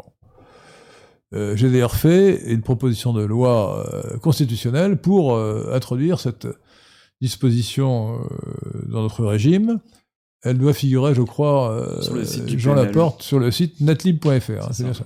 Voilà. J'ai proposé, un élargissement du référendum, euh, et notamment cette euh, formule du référendum d'initiative populaire. Alors, c'est donc le- le carrefour de l'horlo- de l'horloge avec Yvan Blot à l'époque, qui, qui en était le premier président. Euh, nous avons- d'ailleurs fait en 1988 un livre, en 1989, un livre qui s'appelait le- La démocratie confisquée, où nous mettions en avant cette proposition. Et Étienne Chouard l'a reprise 10 ou 20 ans après, comme si elle venait de lui. Euh, il a rebaptisé euh, dans son jargon de gauche référendum, référendum d'initiative citoyenne, ce qui est une faute de français, parce que vous savez que citoyen en français c'est un substantif, un nom et pas un adjectif. Euh, RIC, euh, RIP, alors évidemment on peut me dire RIP ça fait Requiescat in pace, Requiescat in euh, Rest in peace comme on dit en anglais, repose en paix, mais bon peu importe, référendum d'initiative populaire. Bon. Alors, mais à part ça, donc Chouard, Étienne Chouard était interrogé sur LCI, me semble-t-il, non? LCI Je sais plus. euh, à la télévision. euh, euh, non, non, non, non, parce que c'était, une petite, c'était une petite. euh, non, non, parlez dans le micro, pas ailleurs. Le média. Le média, voilà, très bien. C'est Monsieur euh, euh, Pierre, je crois. Hein euh, oui, c'est Pierre. euh, Un homonyme. ah oui, un autre Pierre, ouais. Euh, c'est Pierre Dupont, je crois. hein. Voilà, On nous dit que Étienne Chouard a fait semblant de ne pas connaître Yvan Blot sur Sud Radio alors qu'il avait déjà débattu avec. C'est une petite saloperie, quoi. C'est une petite saloperie. Alors, on lui demande euh, croyez-vous à l'existence des chambres à gaz? Si on vous pose la question, qu'est-ce qu'il faut répondre? Ben, Il faut répondre écoutez, j'aimerais bien que vous m'expliquiez, je voudrais me faire une opinion personnelle, expliquez-moi euh, ce que vous en pensez. Ben, c'est la réponse possible. Parce qu'actuellement, depuis la loi du 13 juillet 1990, la loi Guesso, euh, si vous dites je n'y crois pas, vous risquez d'être condamné, d'être jeté en prison. Enfin, j'exa- j'exagère à peine. En tout cas, euh, comment vous ne croyez pas à ce qui est obligatoire d'après la loi? Alors, c'est d'ailleurs extraordinaire que la loi vous oblige à croire à certaines choses. Bon, euh, on peut dire évidemment, mon opinion est secrète, je refuse de vous la donner ou je ne répondrai pas à cette question. Mais je crois que la meilleure réponse, c'est de dire, écoutez, oui, qu'en pensez-vous Vous-même, moi, je voudrais bien me faire une opinion personnelle. Qu'en pensez-vous? Au lieu de a ah bah, j'ai pas dit la question, etc. Euh, euh, euh, c'est compliqué. S'il y a des preuves, il faut les apporter. euh. Bon, euh, c'était, c'était, c'était. Il l'a dit en mauvais français, mais c'était, c'était tout à fait acceptable. Et c'était assez drôle. Mais ensuite, accusé d'un certain tranchement, le gars, il s'est complètement déballonné, il s'est, aplati euh, devant la religion de la Shoah. Il a dit, ah ben non, etc. bien entendu, la Guesso, c'est excellent, euh, etc. Euh, Je crois, je crois mon âme et conscience aux chambres à gaz. Euh, d'ailleurs, euh, j'ai visité Auschwitz. Enfin, bon, le, gars était lamentable. Il avait qu'à dire euh, qu'il ne savait pas. Il avait qu'à continuer à dire qu'il refusait de se prononcer sur la question, faute de l'avoir étudié. C'était une, réponse parfaitement plausible, qui elle ne tombe pas sous le coup de la loi. Bon, donc c'est un pauvre type. Euh, donc, euh, heureusement, son nom se prête à des, se prête à des. euh, à, des euh, jeux de mots multiples. Étienne Chouard devient Étienne Couard. Il a laissé choir sa dignité et son honneur. Euh, il faut le laisser choir. Enfin, bon, voilà, euh, tout est possible. Euh, en un mot commençant, ce type est un pauvre type. Euh, alors, ensuite, euh, anonymat sur Internet. Bon, enfin, écoutez, c'est la liberté. Pourquoi est-ce qu'on n'aura pas le droit d'être anonyme? Alors moi, je, je n'aime pas l'anonymat. Euh, J'ai pris deux fois euh, un pseudonyme dans ma vie. Euh, lorsque j'ai collaboré au livre de Legalo sur du, club de l'horloge, alors du carrefour de l'horloge sur l'immigration, parce qu'il parlait de la, il de, la ville de Paris, de- des méchancetés qu'on faisait à la ville de Paris, des saloperies qu'on faisait à la ville de Paris. Comme j'étais à l'époque fonctionnaire à la ville de Paris, je me suis dit, il ne faut pas qu'on m'accuse d'avoir manqué au devoir de réserve. J'avais pris le pseudonyme de François d'Orgeville pour rédiger un- euh, une annexe sur euh, euh, libéralisme et immigration. Bon, euh, mais c'est le choix de chacun, hein, c'est le choix de chacun. Si, les gens veulent être anonymes, ils devraient pouvoir l'être. Alors je regrette que sur Facebook ce soit un peu difficile, puisque Facebook maintenant euh, voudrait que les gens se, se déclarent sous, leur vrai nom. Mais sur Twitter, euh, on peut rester anonyme. euh, donc euh, l'anonymat, c'est aussi une façon de rester libre. Euh, donc je suis pour la liberté et donc pour la possibilité de rester anonyme. Euh, c'est une atteinte aux libertés, évidemment. Alors, euh, il y a une pression considérable pour étouffer cet espace de liberté qui s'appelle Internet. Euh, Jules Verne, bah, Jules Verne, c'est un excellent écrivain. Je ne dirais pas que c'est un grand écrivain, Euh, encore que son imagination extraordinaire fait que on peut peut-être le rapprocher des grands écrivains. Euh, enfin, c'est un écrivain. euh, bon. alors, j'ai- acheté autrefois de la collection complète de Jules Verne, Hetzel euh, avec le- les reliures enluminés, euh, qui s'attend chez moi sur une étagère, et j'en ai, ai lu deux ou trois, mais pas plus. Euh, lisez Jules Verne, évidemment, c'est passionnant, c'est- génial. Enfin, c'est génial, c'est excellent, voilà, c'est excellent, c'est passionnant. Euh, ensuite, euh, alors, j'ai du mal à me relire. Euh, pourquoi? La question numéro 8, qu'est-ce que c'était? Euh, Non, je vais commencer par le Caspar Koenig. Mais Caspar Koenig est un, est un libéral cosmopolite, euh, aucun intérêt, euh, ma- macronien. euh, vraiment, je pense le plus grand mal de, Gas- Gaspar Koenig, c'est vraiment l'horreur, l'horreur de l'horreur, la pensée médiocre et cosmopolite. Aucun intérêt. Le sophiste cosmopolite qui, qui se répand en propos convenus et, qui, et qui est prétentieux vers ce, vers ce marché de surcroît, ce qui vraiment n'arrange rien. Donc non, la réponse est non. Enfin, non, n'écoutez pas ce qu'écrit Gaspard Koenig. Euh, la question sur Trump. Ah, la rencontre Trump et Kim. Bah, écoutez, ça m'amène à répondre à une question que vous n'avez pas posée. C'était peut-être le sujet le plus important aujourd'hui. C'est le risque de guerre, euh, de, de guerre en Iran et peut-être de troisième guerre mondiale. Alors je ne crois pas beaucoup à ce, ce risque-là, mais vous savez, ça, peut commencer euh, quand, quand il y a des, des, des, des- des incidents aussi graves que ceux qui ont eu lieu autour du Golfe Persique. Euh, on peut s'inquiéter. Euh, Israël, depuis longtemps, pousse les États-Unis, euh, dont elle dicte largement la politique étrangère pour le Proche-Orient, à attaquer l'Iran. Bon.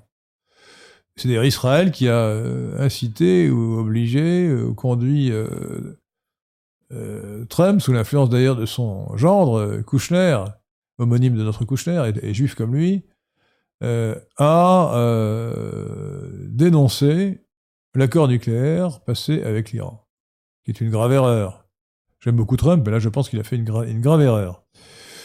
Il fallait euh, réintégrer euh, l'Iran euh, en vérifiant qu'il respecta évidemment l'accord nucléaire dans le concert des nations pour le bien de tout le monde. Des Iraniens, d'accord, mais surtout pour le bien de- de tous les pays du monde. Alors aujourd'hui, il y a de telles tensions, une telle pression américaine sur l'Iran que on peut avoir des inquiétudes.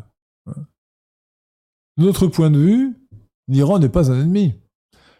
Euh, on peut craindre l'Arabie saoudite, euh, les, Émirats arabes unis, le, Qatar, qui utilise l'argent du pétrole ou du gaz pour financer l'islamisation de l'Occident, euh, et puis pour aider les mouvements terroristes comme les frères musulmans, représentés en France par l'UOIF qui est devenu musulman de France.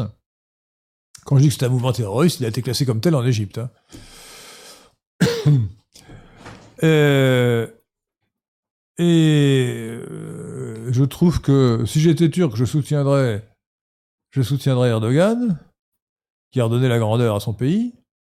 Mais comme je ne suis pas turc, euh, je m'inquiète de la politique turque d'Erdogan. Et je pense qu'Erdogan est un ennemi de l'Europe, en tout cas de l'Occident plutôt, et de la France, objectivement. Hein, qui est difficile pour l'instant d'avoir une politique d'amitié avec ce gars, avec la Turquie d'Erdogan. En revanche, l'Iran ne nous gêne pas.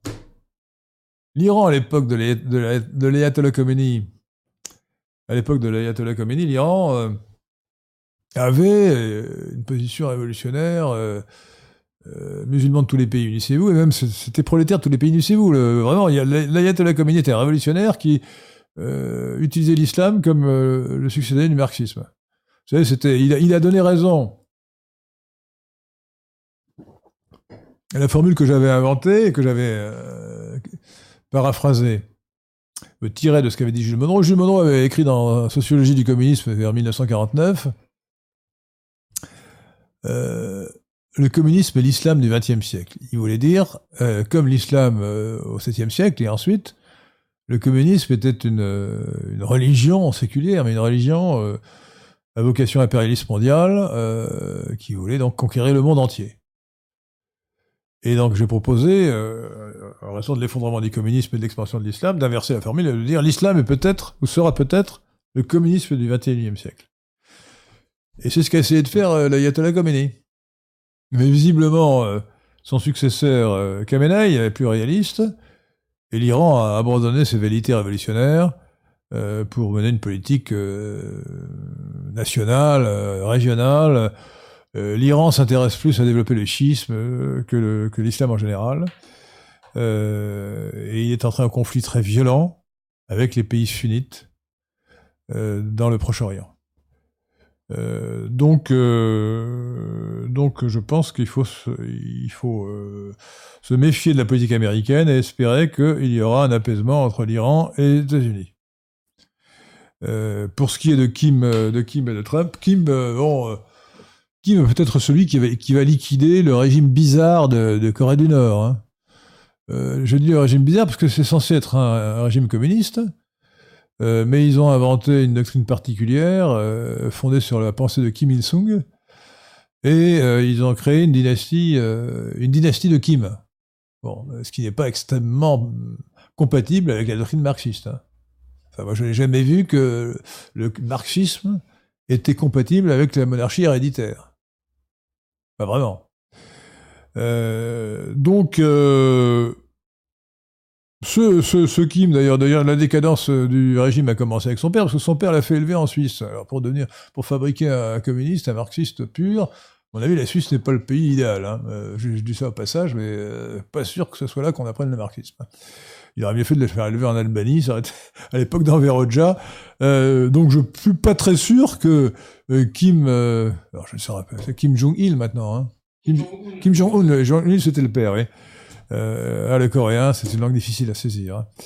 Euh, Et donc ce Kim Jong-un, soit, soit très très marxiste, très convaincu de la doctrine, il est en train de libéraliser le régime. Et donc il est possible que pour peu que Trump soit habile, et il est habile, qu'il fasse quelques concessions, le régime, euh, le régime, la dictature euh, Kim euh, en Corée du Nord finisse par, euh, euh, finisse par s'apaiser, s'atténuer. Bah, Vous avez vu les images, ça a été le premier président américain à, à passer la frontière entre la Corée du Sud et la Corée du Nord, à rentrer en Corée du Nord. Oui, non, mais ça c'est très bien. Tout ce, écoutez, il faut accepter la guerre quand, elle est nécessaire, mais franchement, euh, aujourd'hui elle n'est pas nécessaire, euh, sauf la guerre euh, évidemment aux terroristes. Et, donc il faut essayer, il faut tout faire pour que la guerre n'éclate pas, surtout qu'avec les armes nucléaires, elle pourrait être terrible. Donc tout faire pour qu'il n'y ait pas la guerre, sauf évidemment renoncer à son honneur et à sa vie. Mais il faut accepter une politique prudente. Donc je me félicite de cette rencontre nouvelle entre Trump et. Kim Jong-un. Kim Jong-un. Euh, dernière question, c'était la huitième, mais j'arrive plus à relire. Euh... Ah oui, 20 millions d'étrangers, oui, oui. Alors écoutez, alors je vais vous dire, je vais vous, je vais vous faire un aveu, cher monsieur, c'était la huitième question, je ne sais plus, je sais plus qui a posé cette question. Euh, Rappelez-moi le nom que je salue. C'était sur quoi, pardon Surface Monsieur Surface euh, Monsieur Surface Non, mais j'ai. Non, il, il me reproche d'être- trop. Alors je vais vous dire, nous ne sommes pas des extrémistes et nous voulons arriver au pouvoir ou que nos idées au moins arrivent au pouvoir, que des hommes portant nos idées arrivent au pouvoir. Et donc, euh, moi j'ai proposé de passer euh, d'un seul, d'un seul migratoire de 200 000, posi- en plus, un seul migratoire négatif, c'est 200 000. Ça paraît, raisonnable. Euh, les, gens, les gens qui vous disent qu'il faut arrêter- l'immigration. ou l'immigration zéro, sont des, honnêtement, ce sont des oiseaux. Pourquoi ce sont des oiseaux? Parce que si vous dites ça, ça veut dire que vous acceptez de garder tous les immigrés qui sont là. Vous rendez compte Mais Allez vous du Nord, est-ce que vous avez vraiment envie de garder tous ces gens-là? Mais non, vous plaisantez. Prenez la ligne 13 du métro parisien. Les Français sont minoritaires. Donc c'est pas acceptable. La France les Français doivent redevenir largement majoritaires, non seulement dans leur pays, mais dans toutes les parties de leur pays. Il ne doit pas y avoir de quartier euh, entier euh, qui, soit, euh, où ils soient évincés. Euh, donc il faut la réémigration, l'inversion des flux migratoires. Autrement dit, au lieu d'avoir X moins Y positif, il faut avoir X moins Y négatif. X les entrées, Y les sorties. Ben, il faut que les sorties soient supérieures aux entrées. Alors, au lieu de 200 000 seuls migrateurs positifs de 200 000, je propose qu'il y ait 200 000 seuls migrateurs négatifs. Et nous avons un programme, alors je ne sais pas s'il a été repris euh, sur euh, natlib.fr, en tout cas il est sur lesquin.fr, un programme de rémigration extrêmement précis. C'est simple, c'est la rémigration, c'est une question de volonté politique. Les, les immigrés qui sont en France, si on commence par traiter ceux qui pas, n'ont pas la nationalité française, qui sont déjà des millions, eh bien, ils sont en France parce que la France leur a donné le droit, de, le France État, État théoriquement souverain, leur a donné le droit de rester en France. Ben, il suffit de ne pas leur, de leur ôter ce droit. Alors vous me direz, oui, ils vont rester en France dans l'immigration, dans l'immigration illégale. Ben, à ce moment-là, il faut prendre des mesures pour qu'il n'y ait plus d'immigration illégale, sinon de manière marginale. Et là non plus, c'est pas très compliqué. S'il y a des immigrés des immigrés illégaux, c'est parce qu'ils ont des logements, ils ont des emplois, ils ont des écoles, euh, ils ont des, soins. Ben, supprimez tout cela, ben, ils, ils ne restent pas. Hein. S'ils ne peuvent plus se loger, s'ils ne peuvent plus euh, travailler, avoir un emploi, être rémunérés, s'ils ne peuvent plus euh, aller à l'école quand ils sont enfants, euh, s'ils ne reçoivent plus aucune aide, s'ils ne sont plus soignés, ils partiront d'eux-mêmes. Alors cela dit, on les accompagnera en tant que de besoin. Un immigré illégal étant un hors, un hors-la-loi, en tout cas devant redevenir un hors-la-loi, parce qu'actuellement le droit a été un peu changé, c'est l'entrée qui est illégale et le séjour n'est plus illégal. Enfin, n'est plus illégal, n'est plus un délit. Eh bien, il faut les enchaîner. Alors les enchaîner, ben, les, mettre, une manette au point. On met bien des manettes au point gilets jaunes euh, qui sont un peu, un peu bruyants. Eh un immigré illégal, s'il est, convaincu d'être illégal, on lui met les menottes au point. Donc on l'enchaîne. Entre, entre deux- les deux menottes, il y a une chaîne. Donc on l'enchaîne et on le conduit dans un camp de concentration qui s'appelle un camp de, rétention actuellement. Alors, ça s'appelle un en français, c'est un camp de concentration. Euh, il ne sera pas traité, il sera pas maltraité, hein, en attendant son expulsion. Voilà. Alors on me dit, ah oui, mais où l'expulser? Alors j'ai proposé, de- il faut l'expulser dans le pays d'origine si possible. Si on ne connaît pas le pays d'origine, deux solutions, ou bien euh, un accord euh, bilatéral de coopération avec le Niger. C'est grand le Niger, hein. On peut leur envoyer un million d'immigrés illégaux, hein, sans, problème. Hein. Ou alors, si, le Niger n'est pas d'accord, les îles Kerguelen. Le repeuplement des îles Kerguelen. Il y a beaucoup de, pingouins, je crois, un pingouin. Bah, oui. euh, moi, justement, c'est. Ou les manchots, les pingouins, puis les îles Kerguelen, je ne sais plus. Hein. Je crois que les- je crois que des pingouins. Mais alors pourquoi, pourquoi les Kerguelen C'est quand même beau les îles Kerguelen. Pourquoi Mais pas pourquoi voulez-vous être méchant avec les immigrés illégaux? Ils verront les beaux paysages des îles Kerguelen, c'est super. Euh, D'ailleurs, Clipperton, c'est trop petit. Comment? Clipperton, c'est trop Ah petit oui. pour, en Mais- mettre, un- pour en mettre un million. Euh, sinon, euh, sinon, évidemment, euh, l'autre idée, ce serait de développer la coopération avec la, avec la Guyane, qui doit Voilà. devenir un État, un, état proté- un, un protectorat. Euh, et on pourrait rouvrir des bagnes, ce serait très intéressant. Euh, travaux forcés, euh, ce serait excellent. Je préfère la Guyane française plutôt que les Kerguelen euh, pour, pour ce projet en tout cas. Bon. Non, Enfin, je parle, non, plus sérieusement, euh, tout se passera très bien. Dès lors qu'on mettra fin aux aides multiples et variées, euh, ça sera réglé. Alors, euh, pourquoi est-ce que j'ai dit 200 000 Parce que nous sommes des modérés. En fait, évidemment, euh, on peut faire beaucoup plus. hein. Vous savez, la politique de réimmigration est une politique humanitariste, douce et gentille. Elle peut se faire sans violence aucune, sans violence légale. Euh, sinon, on arrivera à deux, deux- deux choses. Ou bien la submersion de, de la France, qui deviendra euh, une réplique du Wakanda. Certains disent la, la République islamique, moi je dirais plutôt le Wakanda, de- euh, oui. Le Wakanda sans, sans l'électricité. Euh, Parce que, évidemment, euh, c'est dur de faire fonctionner les centrales électriques. hein. Euh, il faut quand même des, des gens compétents. hein. Euh, euh, un Wakanda dégradé, ou alors le nettoyage ethnique. Le nettoyage ethnique, c'est horrible. Et donc, moi, je ne veux pas de nettoyage ethnique, ni de Wakanda, ni de France Wakanda. Donc, je veux le- le-. Le nettoyage ethnique, c'est ce qui s'est passé en 1962 pour les, Français qui étaient là depuis, certains, d'entre eux, si j'ose dire, depuis 1830. Hein. Euh, les Français, euh, les Français d'origine française ou européenne, italienne, espagnole, française, étaient là, pour certains depuis 1830, enfin, leurs ancêtres, et ils sont tous partis en 1962. Enfin, quasiment tous partis en quelques semaines. Donc le nettoyage, ethnique, c'est très facile à faire. On pourrait, dire, euh, messieurs les franco-algériens, eh bien, on vous laisse euh, 15 jours, la valise ou le cercueil, ils partiront tous en 15 jours. Mais ça, ça fait des ordres. Et nous sommes au PNL, Parti national libéral, des hommes d'ordre. Et donc, nous voulons une réémigration dans la douceur. Alors, honnêtement, 200 000, c'est pour rassurer. Rassurez-vous, euh, si je puis dire, cher euh, monsieur Comment? Euh, Cher monsieur, Euh, euh, si nous arrivons au pouvoir, ce sera plutôt 500 000 en fait. hein. Mais Ne le dites pas, ne le, ne le répétez pas. hein. Ne le répétez pas. Faut- il faut pas. C'était Grégoire B. Grégoire B. Euh, eh bien, monsieur Gré- Grégoire B. Donc, en fait, moi, je verrais bien de 200 000 la première année parce qu'il faut mettre le- les choses à l'épreuve et ensuite plus rapidement. hein. Il faudra accélérer, accélérer la, la rémigration. Euh, vraiment, euh, 500 000 par an, vous avez raison, c'est- il faut accélérer, il faut aller plus vite. Oui. Euh, absolument. Vous avez évoqué la ligne 13. Pas le temps, pas le temps. Vous demande quand est-ce que. Et la dernière fois que vous avez pris le métro que ça remonte ou vous le prenez ré- régulièrement? Alors, je vais vous dire une chose, je prends tout le temps le métro. D'accord. Euh, pour une raison simple, c'est que euh, taxi c'est cher euh, et que taxi ou voiture individuelle, euh, les encombrements sont calamiteux. Hidalgo a tout fait pour qu'on ne prenne pas le. Ah, à propos, j'en profite pour dénoncer Madame Hidalgo une nouvelle fois.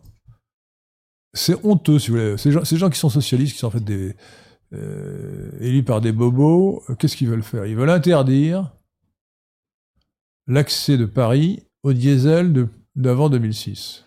D'avant 2003. D'avant 2003. Non, D'avant 2006. D'avant 2006. Mais qui a des vieilles voitures, à votre avis? Les gens riches ou les gens pauvres? Les gens qui sont propriétaires de voitures diesel d'avant 2006, à mon avis, ce sont les plus pauvres d'entre eux. Les pauvres d'entre les Français.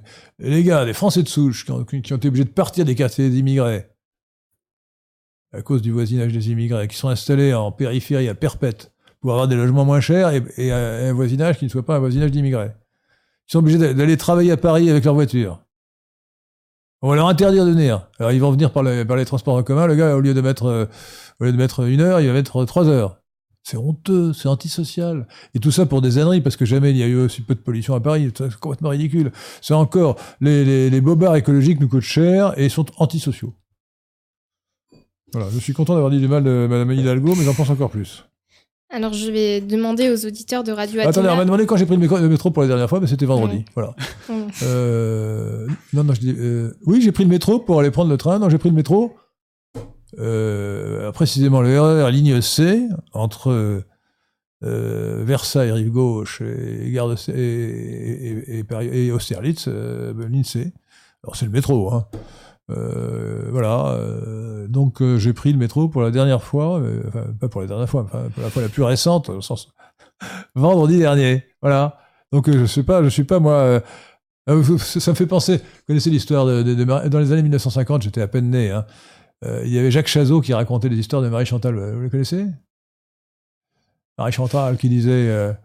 je, je suppose que cet auditeur considère que je suis une espèce de Marie Chantal, mais il se trompe. Euh, Marie Chantal qui disait avait qui, a téléphoné à son ami Ghislaine et qui disait Ghislaine, oui Marie Chantal, euh, tu sais ce qui, m'est arrivé? Euh, Non, ben, là ma ma Jag est en panne. Gérard, Gérard c'est son mari. Gé- Gé- Gérard était parti avec sa avec sa Bentley. La Rolls de, père était, en panne aussi. Et j'ai pris le métro. Tu connais? Ouais, C'est ça l'histoire de Marie Chantal. bon, je connais le, bien le métro, je le, je le prends, je le prends très souvent. D'ailleurs, je suis souvent reconnu par des, par des gens euh, qui en général sont sympathiques, qui en général entre, entre 18 et 25 ans dans le métro. Donc, euh, je vais faire mon appel euh, au pouce bleu. Donc, je vais vous demander, chers auditeurs de Radio Athéna, de mettre un. Ça, c'est la cloche. Et la cloche aussi. Oui, la cloche.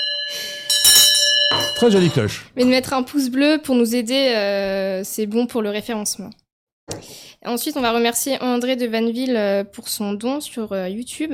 Il nous dit Avec cet argent, je veux qu'Henri de Lesquin devienne empereur de l'Occident et soit à la tête d'une diarchie pan-indo-européenne avec Narendra Modi.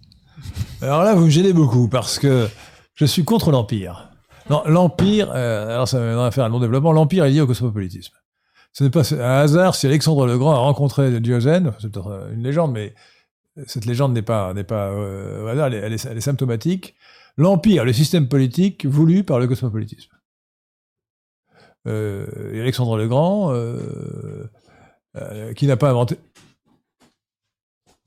Non, je vous en prie, euh, on ne fait pas d'aparté, jamais. On écrit sur un bout de papier, je vous passe des papiers, et vous écrivez ce que vous voulez, communiquez. bah. Euh, donc, euh, Alexandre le Grand euh, a, succédé. Ah, Il ne faut pas se vexer pour autant, parce que j'ai dit qu'il ne fallait pas faire d'aparté. C'est une règle, une règle de, de discipline, c'est tout. Voilà.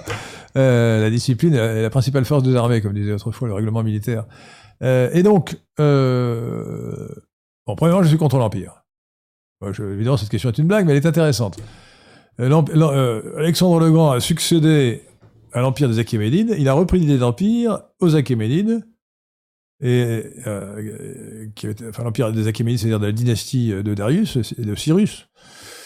Cyrus le Grand, euh, qui avait créé l'empire perse, euh, et, l'idée l'idée d'empire jusqu'aujourd'hui vient de cela, euh, de ce- cette idée d'un imperium, autoritaire en latin, qui s'applique à des peuples variés, qu'on juxtapose, qu'on mélange, euh, sans qu'il y ait d'identité commune.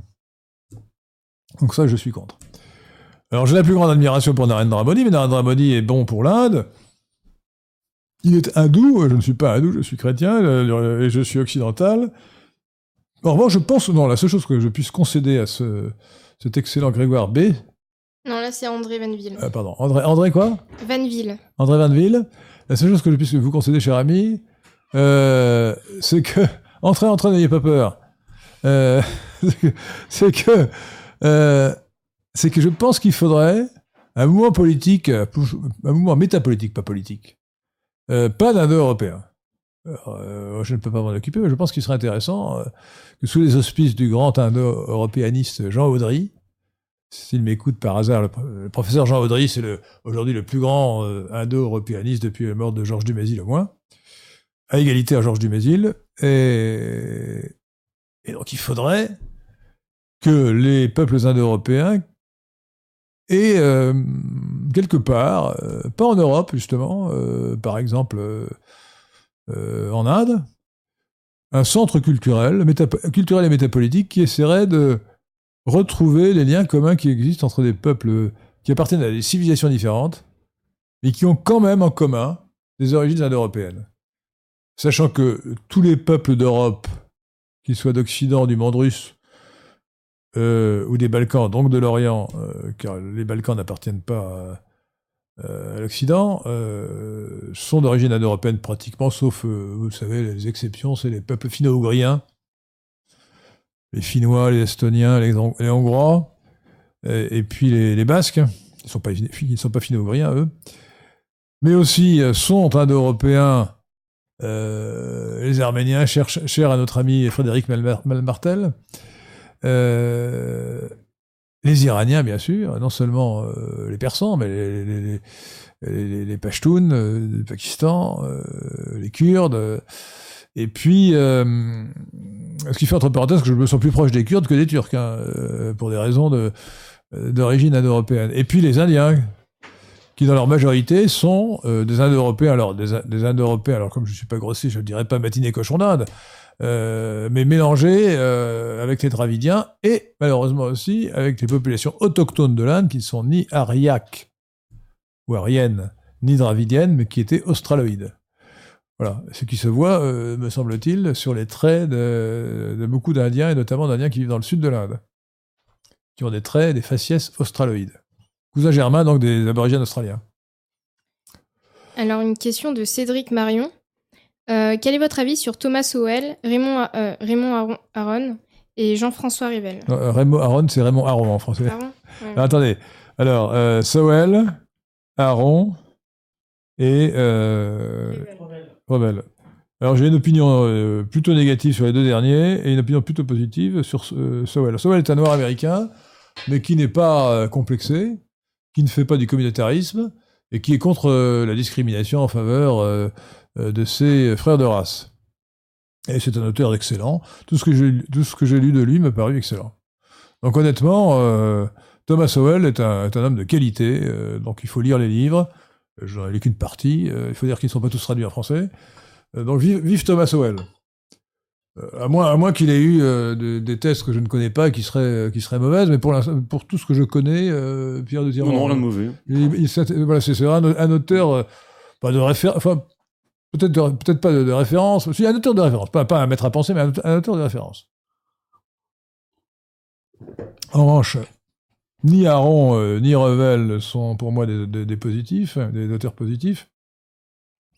Aaron, c'est le, le candole du monde intellectuel. Vous voyez, avant l'heure. Mm. sauf qu'il était soumis au, euh, au, communis- au communistiquement correct. Enfin, euh, il expliquait quand même que, ah oui, c'est ça, il, acceptait la notion de, totalitarisme qui vise à brouiller la nature commune socialiste de l'hitlérisme et du euh, communisme. Euh, mais il disait, ah oui, mais attention, le, communisme, c'est quand même beaucoup mieux. Le c'est beaucoup mieux parce que les fins, sont, les fins sont belles. Ce qui était un mensonge absolu. Alors je pense qu'il avait, il avait pour Marx, comme il était juif, une sympathie de, frère de race, hein, ou de frère d'ethnie si vous préférez. Euh, alors je veux dire c'est une des premières lectures politiques que j'ai faites, c'est celle de, euh, Raymond Aron, quand j'avais 14 ans, si je me rappelle bien, j'étais à Dakar, ou 13 ans, et j'ai lu, euh, ces leçons sur la société industrielle, euh, qui m'ont convaincu de la superfici- superficialité de sa pensée, et de son côté euh, mauvais, enfin euh, pas. Et donc sa réputation me paraît totalement usurpée. Euh, il a, euh, il a plagié beaucoup, par exemple la notion de religion séculière, il l'a emprunté. Euh, je sais plus si c'est Jules Monroe ou à, Ludwig von Mises, deux de, mes maîtres à penser, et ainsi de suite. Hein, il a beaucoup plagié sans citer. Hein, donc Aaron n'est pas un auteur très intéressant à mes yeux. Revel, Revel, qui a moins de prétention, plus, est plus agréable à lire.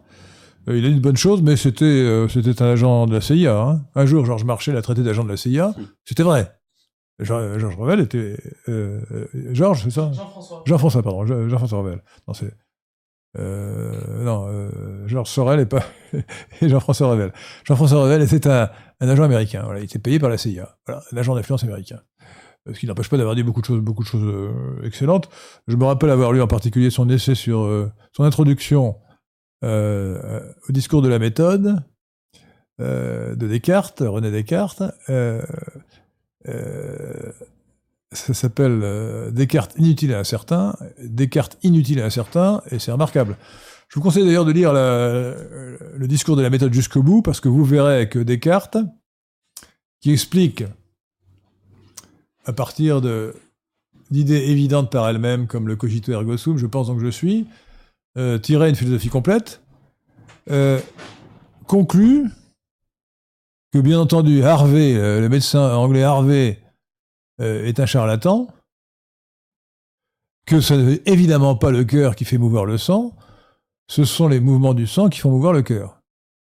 Euh, si vous ne me croyez pas, bah, allez, allez- voir le discours de la méthode, ne lisez pas que la, la première page, lisez jusqu'au bout, et vous verrez, vous verrez, euh, la- du, haut de sa philosophie, euh, du haut de sa philosophie, euh, Descartes euh, ostracise la pensée d'Harvey, qui évidemment avait raison. On sait maintenant que c'est bien le, mouvement du cœur qui fait battre le sang et pas l'inverse.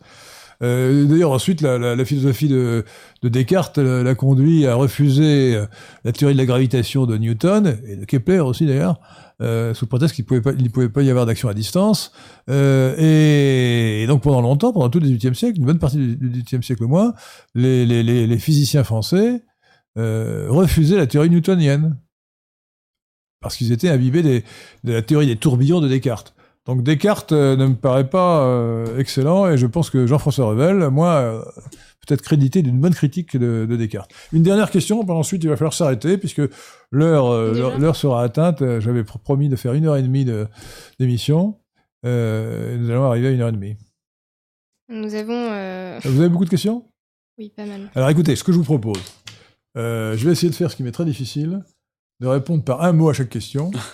Euh, Et vous allez, alors, à ce moment-là, je vais répondre une par une, un mot à chacun. Au moins une phrase, non Euh, ouais, ouais, un Une mot, phrase, une, une phrase, d'accord. Un mot, c'est une figure. Euh, tout Vite, d'abord, Alors vite. d'abord remercions euh, Nanook euh, pour son don et euh, Gary Paypay qui nous dit devrait-on ne, ne devrait-on pas parasiter un certain Vincent R?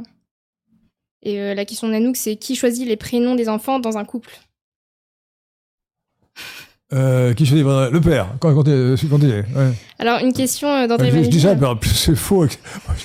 J'étais obligé, pour ma dernière fille, j'étais obligé de, de je n'ai pas pu imposer ma, ma volonté, donc euh, c'était dramatique. Enfin, c'est un détail. Bon, passons. Alors question d'André Vanville. Quelle leçon tirez-vous de l'entrisme des militants nationalistes tels que Longuet, Devedjian, Robert, Madelin au sein des partis de gouvernement? Aucun intérêt, ça n'aboutit à rien. Voilà, c'était, ils, ils se sont, ils, ils ont, ils, ils- ils n'ont abouti à rien, ils ont perdu leur foi, ils ont, et, et en partie leur honneur, ça n'a servi à rien. Voilà. Alors, Et une, D'ailleurs, c'était pas de l'entrisme, c'était plutôt de l'opportunisme. euh, une question d'Alex Delarge. Il paraît que vous avez rencontré Boris Lelay au Japon, est-ce vrai? Bah, non seulement c'est vrai, mais j'ai même publié la photo sur Facebook et sur Twitter aussi. Absolument. Et j'ai- Euh, j'ai sympathie avec Boris Lelay, et, et qui a été condamné euh, pour délit d'opinion, euh, et qui, par des décisions injustes, et qui a une action. Alors, je ne suis pas sur la même ligne politique que Boris Lelay, attention. Hein. Euh, je ne veux pas insister, mais moi, je n'ai pas d'ennemi à droite. Euh, c'est un principe. Et, et surtout, euh, j'admire son talent, son efficacité. Il est remarquable. Voilà. J'ai mal posé la question de Gary Pépé, c'était ne devrait-on pas euh, rapatrier un certain Vincent R? Et Vincent R, c'est euh, Vincent Renoir. Vincent Renoir. Ah bah, bien entendu. tout. Vincent Renoir, Vincent Renoir a été condamné pour délit d'opinion. Il faut abroger la loi Guesso et il faut que les historiens, les historiens révisionnistes ou les militaires révisionnistes puissent s'exprimer librement. Écoutez, euh, si euh, si euh, le révisionnisme est une opinion, il ne doit pas y avoir, il ne doit pas y avoir de délit d'opinion. Donc les historiens révisionnistes, les militaires révisionnistes, tout simplement, tout tout tout euh, tout quidam qui a une des opinions révisionnistes devrait pouvoir l'exprimer librement sans être inquiété par la justice. C'est scandaleux, c'est scandaleux. Moi, je vous signale. Alors, je- sachez que je suis actuellement devant la Cour de cassation. Si nécessaire, j'irai devant la Cour européenne des droits de l'homme pour avoir simplement dit tenez-vous bien. C'était deux ans avant la mort de Simone Veil. J'ai dit ceci. Ouvrez les guillemets. La plantureuse Simone Veil, rescapée de la Shoah, est âgée de 88 ans. Point. À ma connaissance, elle va bien. Point. Fin de citation. Tout était vrai. Euh, elle, était plantureuse, ça n'est pas diffamatoire. Euh, elle était euh, âgée de 88 ans. Elle était rescapée de la Shoah. Si on me dit qu'elle n'était pas rescapée de la Shoah, c'est qu'on est révisionniste. On peut, pas- me reprocher d'avoir qualifié de rescapée de la Shoah quand même. Bon. Elle avait été Auschwitz. Et j'ai dit, à ma connaissance, elle va bien. Alors peut-être qu'elle n'allait pas bien, mais la presse n'avait pas du tout parlé. Donc moi, je n'avais pas connaissance d'ennui de santé de Simone Veil. Donc tout était vrai. Or, j'étais condamné à 3000 euros d'amende pour avoir dit ça. Comme contestation de crime contre l'humanité. Je- Où, voyez-vous une contestation de crime contre l'humanité dans cette- cette phrase? Non seulement la loi Guesso intégrait maintenant à l'article, je ne sais plus combien, 24 bis euh, de la loi du 29 juillet 1881 sur ce qui était la liberté de la presse, euh, est scandaleuse, mais de plus la jurisprudence en rajoute. C'est-à-dire qu'elle interprète, autrement dit, euh, il ne suffit pas de dire je ne crois pas aux chambres à gaz, il suffit de dire ah ben je doute de l'existence des chambres à gaz pour être condamné. Et même la, simple, les, principes du droit pénal ont été renversés pour l'application de la loi Guesso et de l'interdiction de la contestation des crimes contre l'humanité. Euh, Les principes, c'est que il faut que le doute bénéficie à l'accusé, euh, que euh, et que euh, l'imputation soit formellement établie. Euh, Lorsqu'il y a un doute, bon là, écoutez, il est évident que pour toute personne euh, raisonnablement constituée, il n'y a aucune contestation d'un crime contre l'humanité quand je dis que Simone Veil se porte bien. Bon, elle- est morte depuis. Mais à l'époque, elle, était, j'ignorais totalement qu'elle fut malade, si elle, si l'était d'ailleurs. hein. Bon, euh, donc, donc vous voyez qu'il faut évidemment abolir la- la- les lois d'exception euh, scandaleuses euh, et donc permettre à M. Vincent Renoir euh, de revenir en France, évidemment, sans risquer la prison. Une question de Marc Demey. Euh, Pouvez-vous nous expliquer comment vous pouvez concilier le fait d'être nationaliste et libéral sur le plan économique? Le nationalisme n'induit-il pas forcément de la redistribution, solidarité Alors c'est très facile. Je l'ai dit mille fois. Euh, il suffit d'écouter, de le comprendre. Euh, oui, alors allez-y. En une phrase. Eh ben, c'est simple. Le national-libéralisme, c'est brûler le code du travail et virer les immigrés, et pas le contraire. Voilà, j'ai fini. Allez, euh, ensuite. Alors, une question de Arsène Trois Lupin. Pourquoi ne pas parler de xé- euh, euh, pardon, pour désigner la politique visant à la rémigration? Ça donnerait une assise historique. Euh, moi, j'avoue que c'est du grec, c'est assez. Je vois pas très bien l'intérêt d'employer un mot grec incompréhensible. Euh, il est- il- je ne dis pas qu'il ne faut pas créer des néologismes. J'ai bien créé le néologisme candole pour traduire l'anglais cuck. Donc euh, voilà. Mais euh, non, écoutez, cher monsieur, euh, vous avez une grande imagi- imagination séma- sémantique, mais je, pour moi, euh, euh, je, je veux bien y réfléchir, mais ça ne me paraît pas très pertinent. Voilà. Suivant. Une question de Sophie Barille. S'il vous fallait choisir entre les deux, euh, quelle serait votre priorité? Sortir la France de l'Union européenne ou l'ancienne politique de réimmigration Évidemment, lancer une politique de rémigration, ça, va de soi. Évidemment. Et on n'a pas besoin euh, de- sortir la France. Il faut sortir la France de l'Union européenne. Le, le Frexit m'excite, comme je l'ai dit euh, mille fois. Une, ça fait partie des sottises qu'on nous inculte, des mensonges, on nous fait croire. Et, j'espère vivement que Boris Johnson va sortir le 31, enfin, le 31 octobre plus tard, euh, l'Angleterre euh, de l'Union européenne sans accord, et qu'on verra à ce moment-là que tout se passe très bien. Il y aura peut-être, quelques, difficultés administratives pendant quelques mois, mais on verra que l'Angleterre se portera très bien dans les années qui suivront. C'est, une leçon qui sera donnée aux Français qui comprendront que l'Union européenne est une machine à perdre, une machine à ruiner la France. Une question de Doom. Euh, Auriez-vous un ou des livres à conseiller pour débuter dans l'étude des races et sous-races humaines? Merci.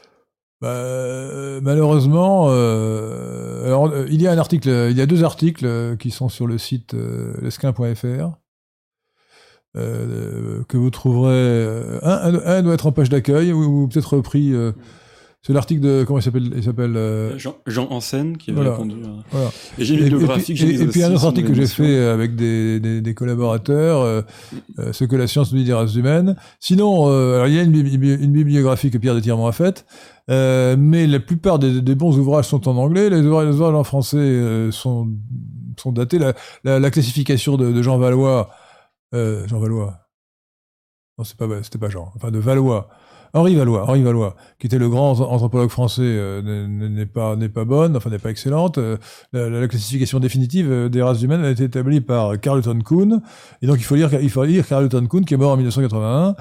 Euh, Sinon euh, qui a poursuivi après Valois, après et après Dar- Darlington et après après Carleton Kuhn et euh, dans la thèse euh, polycentriste euh, qui explique que les races humaines se sont formées, ont commencé à se former il y a un million d'années et pas il y a 100 000 ans. Euh, merci à nouveau à Gary PayPay pour son don. Ensuite, une Merci question de euh, Venezia. Êtes-vous pour la légalisation du cannabis? Bah, évidemment que non. Je suis pour l'interdiction du tabac. Alors, vous voyez comment on est. euh, alors, je reconnais le tabac, ça serait un peu difficile à faire passer, mais il faudrait y aller progressivement, quoi. Euh, mais non, non, euh, c'est une sottise. Enfin, en plus, en- si vous voulez, non, j'ai reçu plusieurs fois à Radio Courtoisie euh, un, un professeur, je crois qu'il s'appelait euh, professeur Constantin, euh, de l'Académie de pharmacie, euh, qui écrit sur le sujet. Euh, et non, le, le- le- cannabis, c'est une drogue pernicieuse euh, qui, qui, qui a des effets délétères sur le cerveau. Hein, et qui, et qui crée l'accoutumance. Donc, donc moi, je, non seulement je ne veux pas légaliser, mais je suis pour une répression radicale et brutale. Euh, il faudrait fouetter les, les, les consommateurs, comme ça ils comprendraient qu'il ne faut pas consommer de cannabis. Même à l'usage médical, les épileptiques peuvent être aidés par exemple. Écoutez, par euh, si vraiment il y a un usage médical, je vois aucun, aucun inconvénient à ce que le- une drogue, après tout, l'opium peut servir à des usages médicaux, donc euh, à condition que ça ne serve pas à un usage autre que médical et qu'il y ait. Mais non, on ne va pas interdire un médicament. Alors, merci à Nanou qui est au messager pour leur don. Merci, euh, je- merci à tous les do- donateurs. Oui. Et je vous rappelle que vous devez aussi, euh, euh, vous devez nous aider sur, sur YouTube, sur Tipeee. Enfin, euh, On a aussi un message de Yousra Ben Ahmed qui vous dit Monsieur de Lesquin, le Maroc vous aime. Moi, j'aime bien le Maroc. Euh, J'y suis né. euh, je suis parti à l'âge de 6 mois, c'est-à-dire que je le connais mal. Je suis retourné ensuite en voyage, en voyage d'agrément euh, de reprise. Euh, le, Ma- le Maroc est un très beau pays. Les Marocains sont des gens très sympathiques. Euh, le Maroc est une vraie nation. L'Algérie n'existe pas. L'Algérie, c'est un entre-deux. C'est un, n'importe quoi. Regardez l'utopie que j'ai faite, l'utopie, l'Uchronie que j'ai faite euh, sur l'Algérie, la guerre d'Algérie où j'explique qu'il fa- il fallait couper l'Algérie en morceaux. En revanche, le Maroc, c'est une vraie civilisation. Visiter les, les- les villes impériales, Meknès, Fès, Marrakech et la, la quatrième, c'est euh, Meknès. Attendez. Marrakech, Meknès, Rabat et Fès. Voilà, les quatre. Euh, On remercie aussi au passage euh, Wilfried euh, pour son don sur Tipeee euh, de, je crois que c'était 200 euros. Merci Wilfried. Alors, une question de Crazy Coco. Wilfried, vous êtes un exemple pour tous les auditeurs. Euh, pourquoi Henri ne défend pas l'état de droit alors qu'il se réclame de Hayek qui lui le défend? Parce que Hayek est un maître à penser, mais je n'ai pas de maître à penser total, si vous voulez. Et d'ailleurs, est-ce que vraiment, euh, oui, Hayek, Hayek défend l'état de droit, effectivement. Euh, il n'est libéral, il n'est pas national. Moi, je suis national-libéral. Je pense qu'Hayek, sur ce plan, se trompe. Et d'ailleurs, euh, il y a une certaine euh, incohérence, à mon avis, dans la pensée de Hayek, parce que je ne vois pas comment... Euh, bon, Hayek s'oppose au positivisme juridique, et l'état légal peut conduire à ce qu'il appelle le positivisme juridique. Euh, la, la limite, c'est euh, la, la frontière, la, la garantie, c'est le référendum d'initiative populaire, qui permet justement d'empêcher les gouvernants euh, élus par le peuple euh, de trahir la volonté populaire euh, en fonction de leur vue personnelle ou de leurs intérêts personnels. Et donc je suis en désaccord avec Hayek sur ce plan. Une question de Renaissance française. Que pensez-vous de l'identité de la France de Brodel? C'est bien, c'est très... C'est un géographe, hein, plus qu'un historien, mais c'est passionnant, oui, je l'ai parcouru. euh, je vais pas lire en entier parce que c'est très long. Euh, mais c'est- très riche, ouais. oui, bien sûr. Une question de Léo Bourdon. Euh, que pensez-vous du Japon culturellement et politiquement, vous qui y avez voyagé? Ah bah, j'aime beaucoup le Japon. j'aime beaucoup le Japon. Pff, que dire? C'est un pays qui a gardé son identité. C'est un pays à double visage. hein. Il a montré dans, dans l'histoire, notamment pendant la Seconde Guerre mondiale, sa férocité. hein. Euh, mais aujourd'hui, c'est un pays euh, de, de gens travailleurs, euh, disciplinés, euh, et c'est très agréable d'aller au Japon. hein. Euh, on y voit moins, on, on y voit moins d'immigrés qu'en France. hein. Mhm. Le premier congoïde que j'ai, je ne sommes restés trois semaines au Japon, et c'est dans la dernière semaine, euh, der- les derniers jours, nous étions à, nous étions à Tokyo, que nous avons eu le premier congoïde. Hmm. Et c'était, dans- c'était dans un coin très touristique, etc. Donc vraiment, euh, euh, non, non, c'est le Japon, puis les gens sont disciplinés. dans cette- c'est- J'ai même découvert que la cuisine japonaise pouvait être, bonne. En France, je la trouve vraiment surfaite et assez mauvaise. Mais en- sur place, elle est bonne. Hmm. Voilà.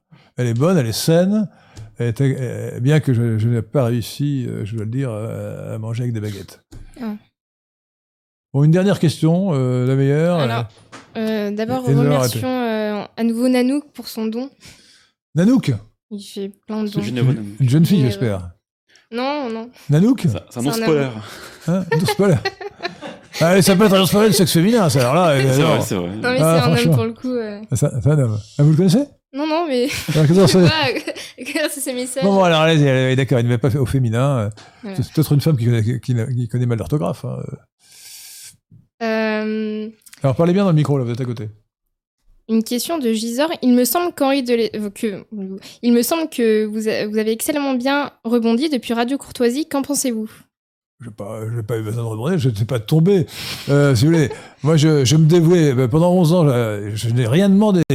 En, en 2005, Jean Ferret, le fondateur de Radio Courtoisie, qui avait été fondé donc en, en, en, en 1987, est venu me chercher euh, pour que... je- il savait qu'il était malade, qu'il allait mourir, euh, pour que je lui succédasse. Bon, je lui succédé, j'ai sauvé Radio Courtoisie, je l'ai développé pendant 11 ans. Euh, j'ai été... J'ai, euh, combattu avec, euh, succès un premier complot en 2006, 2007, que j'ai écrasé. Euh, en 2016, euh, j'ai écrasé un, nouveau complot de, de Condole. Et euh, malheureusement, en 2017, euh, je, me suis laissé euh, berner, euh, tromper, euh, par des candoles qui voulaient macroniser Radio Courtoisie. Euh, Radio Courtoisie est aujourd'hui une radio macronisée, mais qui conserve quand même son intérêt, puisque la plupart des, patrons d'émissions ont été nommés par moi. Alors ils, ils sont un peu tremblants parce que euh, cet imbécile de Dominique Paoli euh, euh, ne veut pas, par exemple, qu'on prononce le mot race. Voyez, le elle veut bien qu'on parle de mot race, mais elle ne veut pas qu'on emploie le mot race. Donc c'est vraiment bon. elle, a- exclu des gens très bien comme Martin Pelletier. Donc elle a, elle a entrepris de normaliser Radio Courtoisie. Et malheureusement, alors il est possible que je revienne, je vous signale. Hein, c'est pas impossible. Il y a un procès en cours. Ça peut encore prendre un an ou deux ans. Et donc il est possible qu'à la suite de ce procès, euh, je re- revienne euh, à la tête de Radio Courtoisie. Et euh, dans ce cas-là, bah, je, ne changerai pas la ligne qui était celle d'avant 2017. Je veillerai simplement à ce que le vent de liberté souffle sur Radio Courtoisie et qu'elle puisse redevenir une radio de droite, vraiment de droite, non pas de candoles. Je dis pas qu'il faut chasser les candoles, je dis simplement qu'il faut que ceux qui ne le sont pas puissent s'exprimer librement malgré les interdictions du CSA. Euh, CSA, ça doit vouloir dire censure systématique euh, et antiraciste. Hein, euh, non, je plaisante, ça veut dire en fait Conseil supérieur de l'audiovisuel. Enfin, il, con- il conçoit, il conçoit son rôle actuellement, et surtout du temps de Schramek, euh, comme étant une censure systématique et antiraciste. Et euh, nous remercions à nouveau Nanook pour son don. Et il nous dit, Ah ben, quoi, il en a fait un autre? Et il nous dit, je me définis comme un Charles Leclerc. Un Charles Leclerc. C'est une blague vis-à-vis des genres, on faisait ce qu'on veut. euh. Quelle blague, je ne comprends pas la blague. Bah, les gens qui Vous demandiez si c'était genre, un, un homme ou une femme. lui, son genre, Et c'est le Charles que c'est Leclerc. un Charles Leclerc. Bah, Charles Leclerc, vous voulez dire qu'un Charles Leclerc, ça peut difficilement être du genre féminin. Ouais, c'est vrai. Euh, si j'étais si j'étais une femme, je ne serais pas un Charles Leclerc, effectivement. Euh, D'accord. ouais. Bon, écoutez, merci beaucoup Nanook. Merci chers auditeurs. Alors pour, euh, donc euh, euh, Radio Athéna continue tous les lundis à 19h, plus euh, aussi des émissions spéciales qui peuvent avoir lieu en dehors du lundi à 19h. Euh, pour ma part, vous me retrouverez dans, dans 15 jours, le 15 juillet. Et n'oubliez pas de mettre Alors n'oubliez pas d'abord de, de mettre le pouce bleu. N'oubliez pas de mettre la clochette. Attendez, à quoi ça sert la clochette d'ailleurs C'est pour recevoir les notifications. Ah, euh, c'est ça, parce que comme ça serez vous recevrez une notification quand il y aura une nouvelle émission. Ça, c'est très important.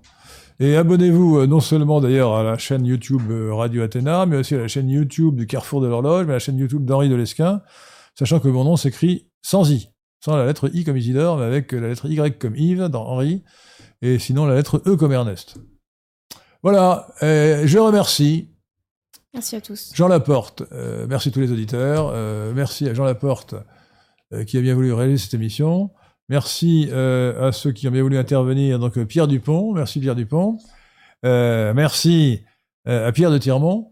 Et merci à la charmante Victoire Bétis qui nous a enchanté une nouvelle fois de son sourire et qui est un peu, un peu moins timide qu'elle n'était quand à lire les questions. hein. Hein, elle a moins peur. Elle a moins peur maintenant. hein. C'est vrai. On Voilà. a un nouveau don de, Nan- De qui? De Nanook qui nous dit qu'il nous dit je vous aime. Ah, à vous? Je pense Ah, que c'est- ouais, C'est- soit l'équipe, c'est à soit moi, à c'est ambigu.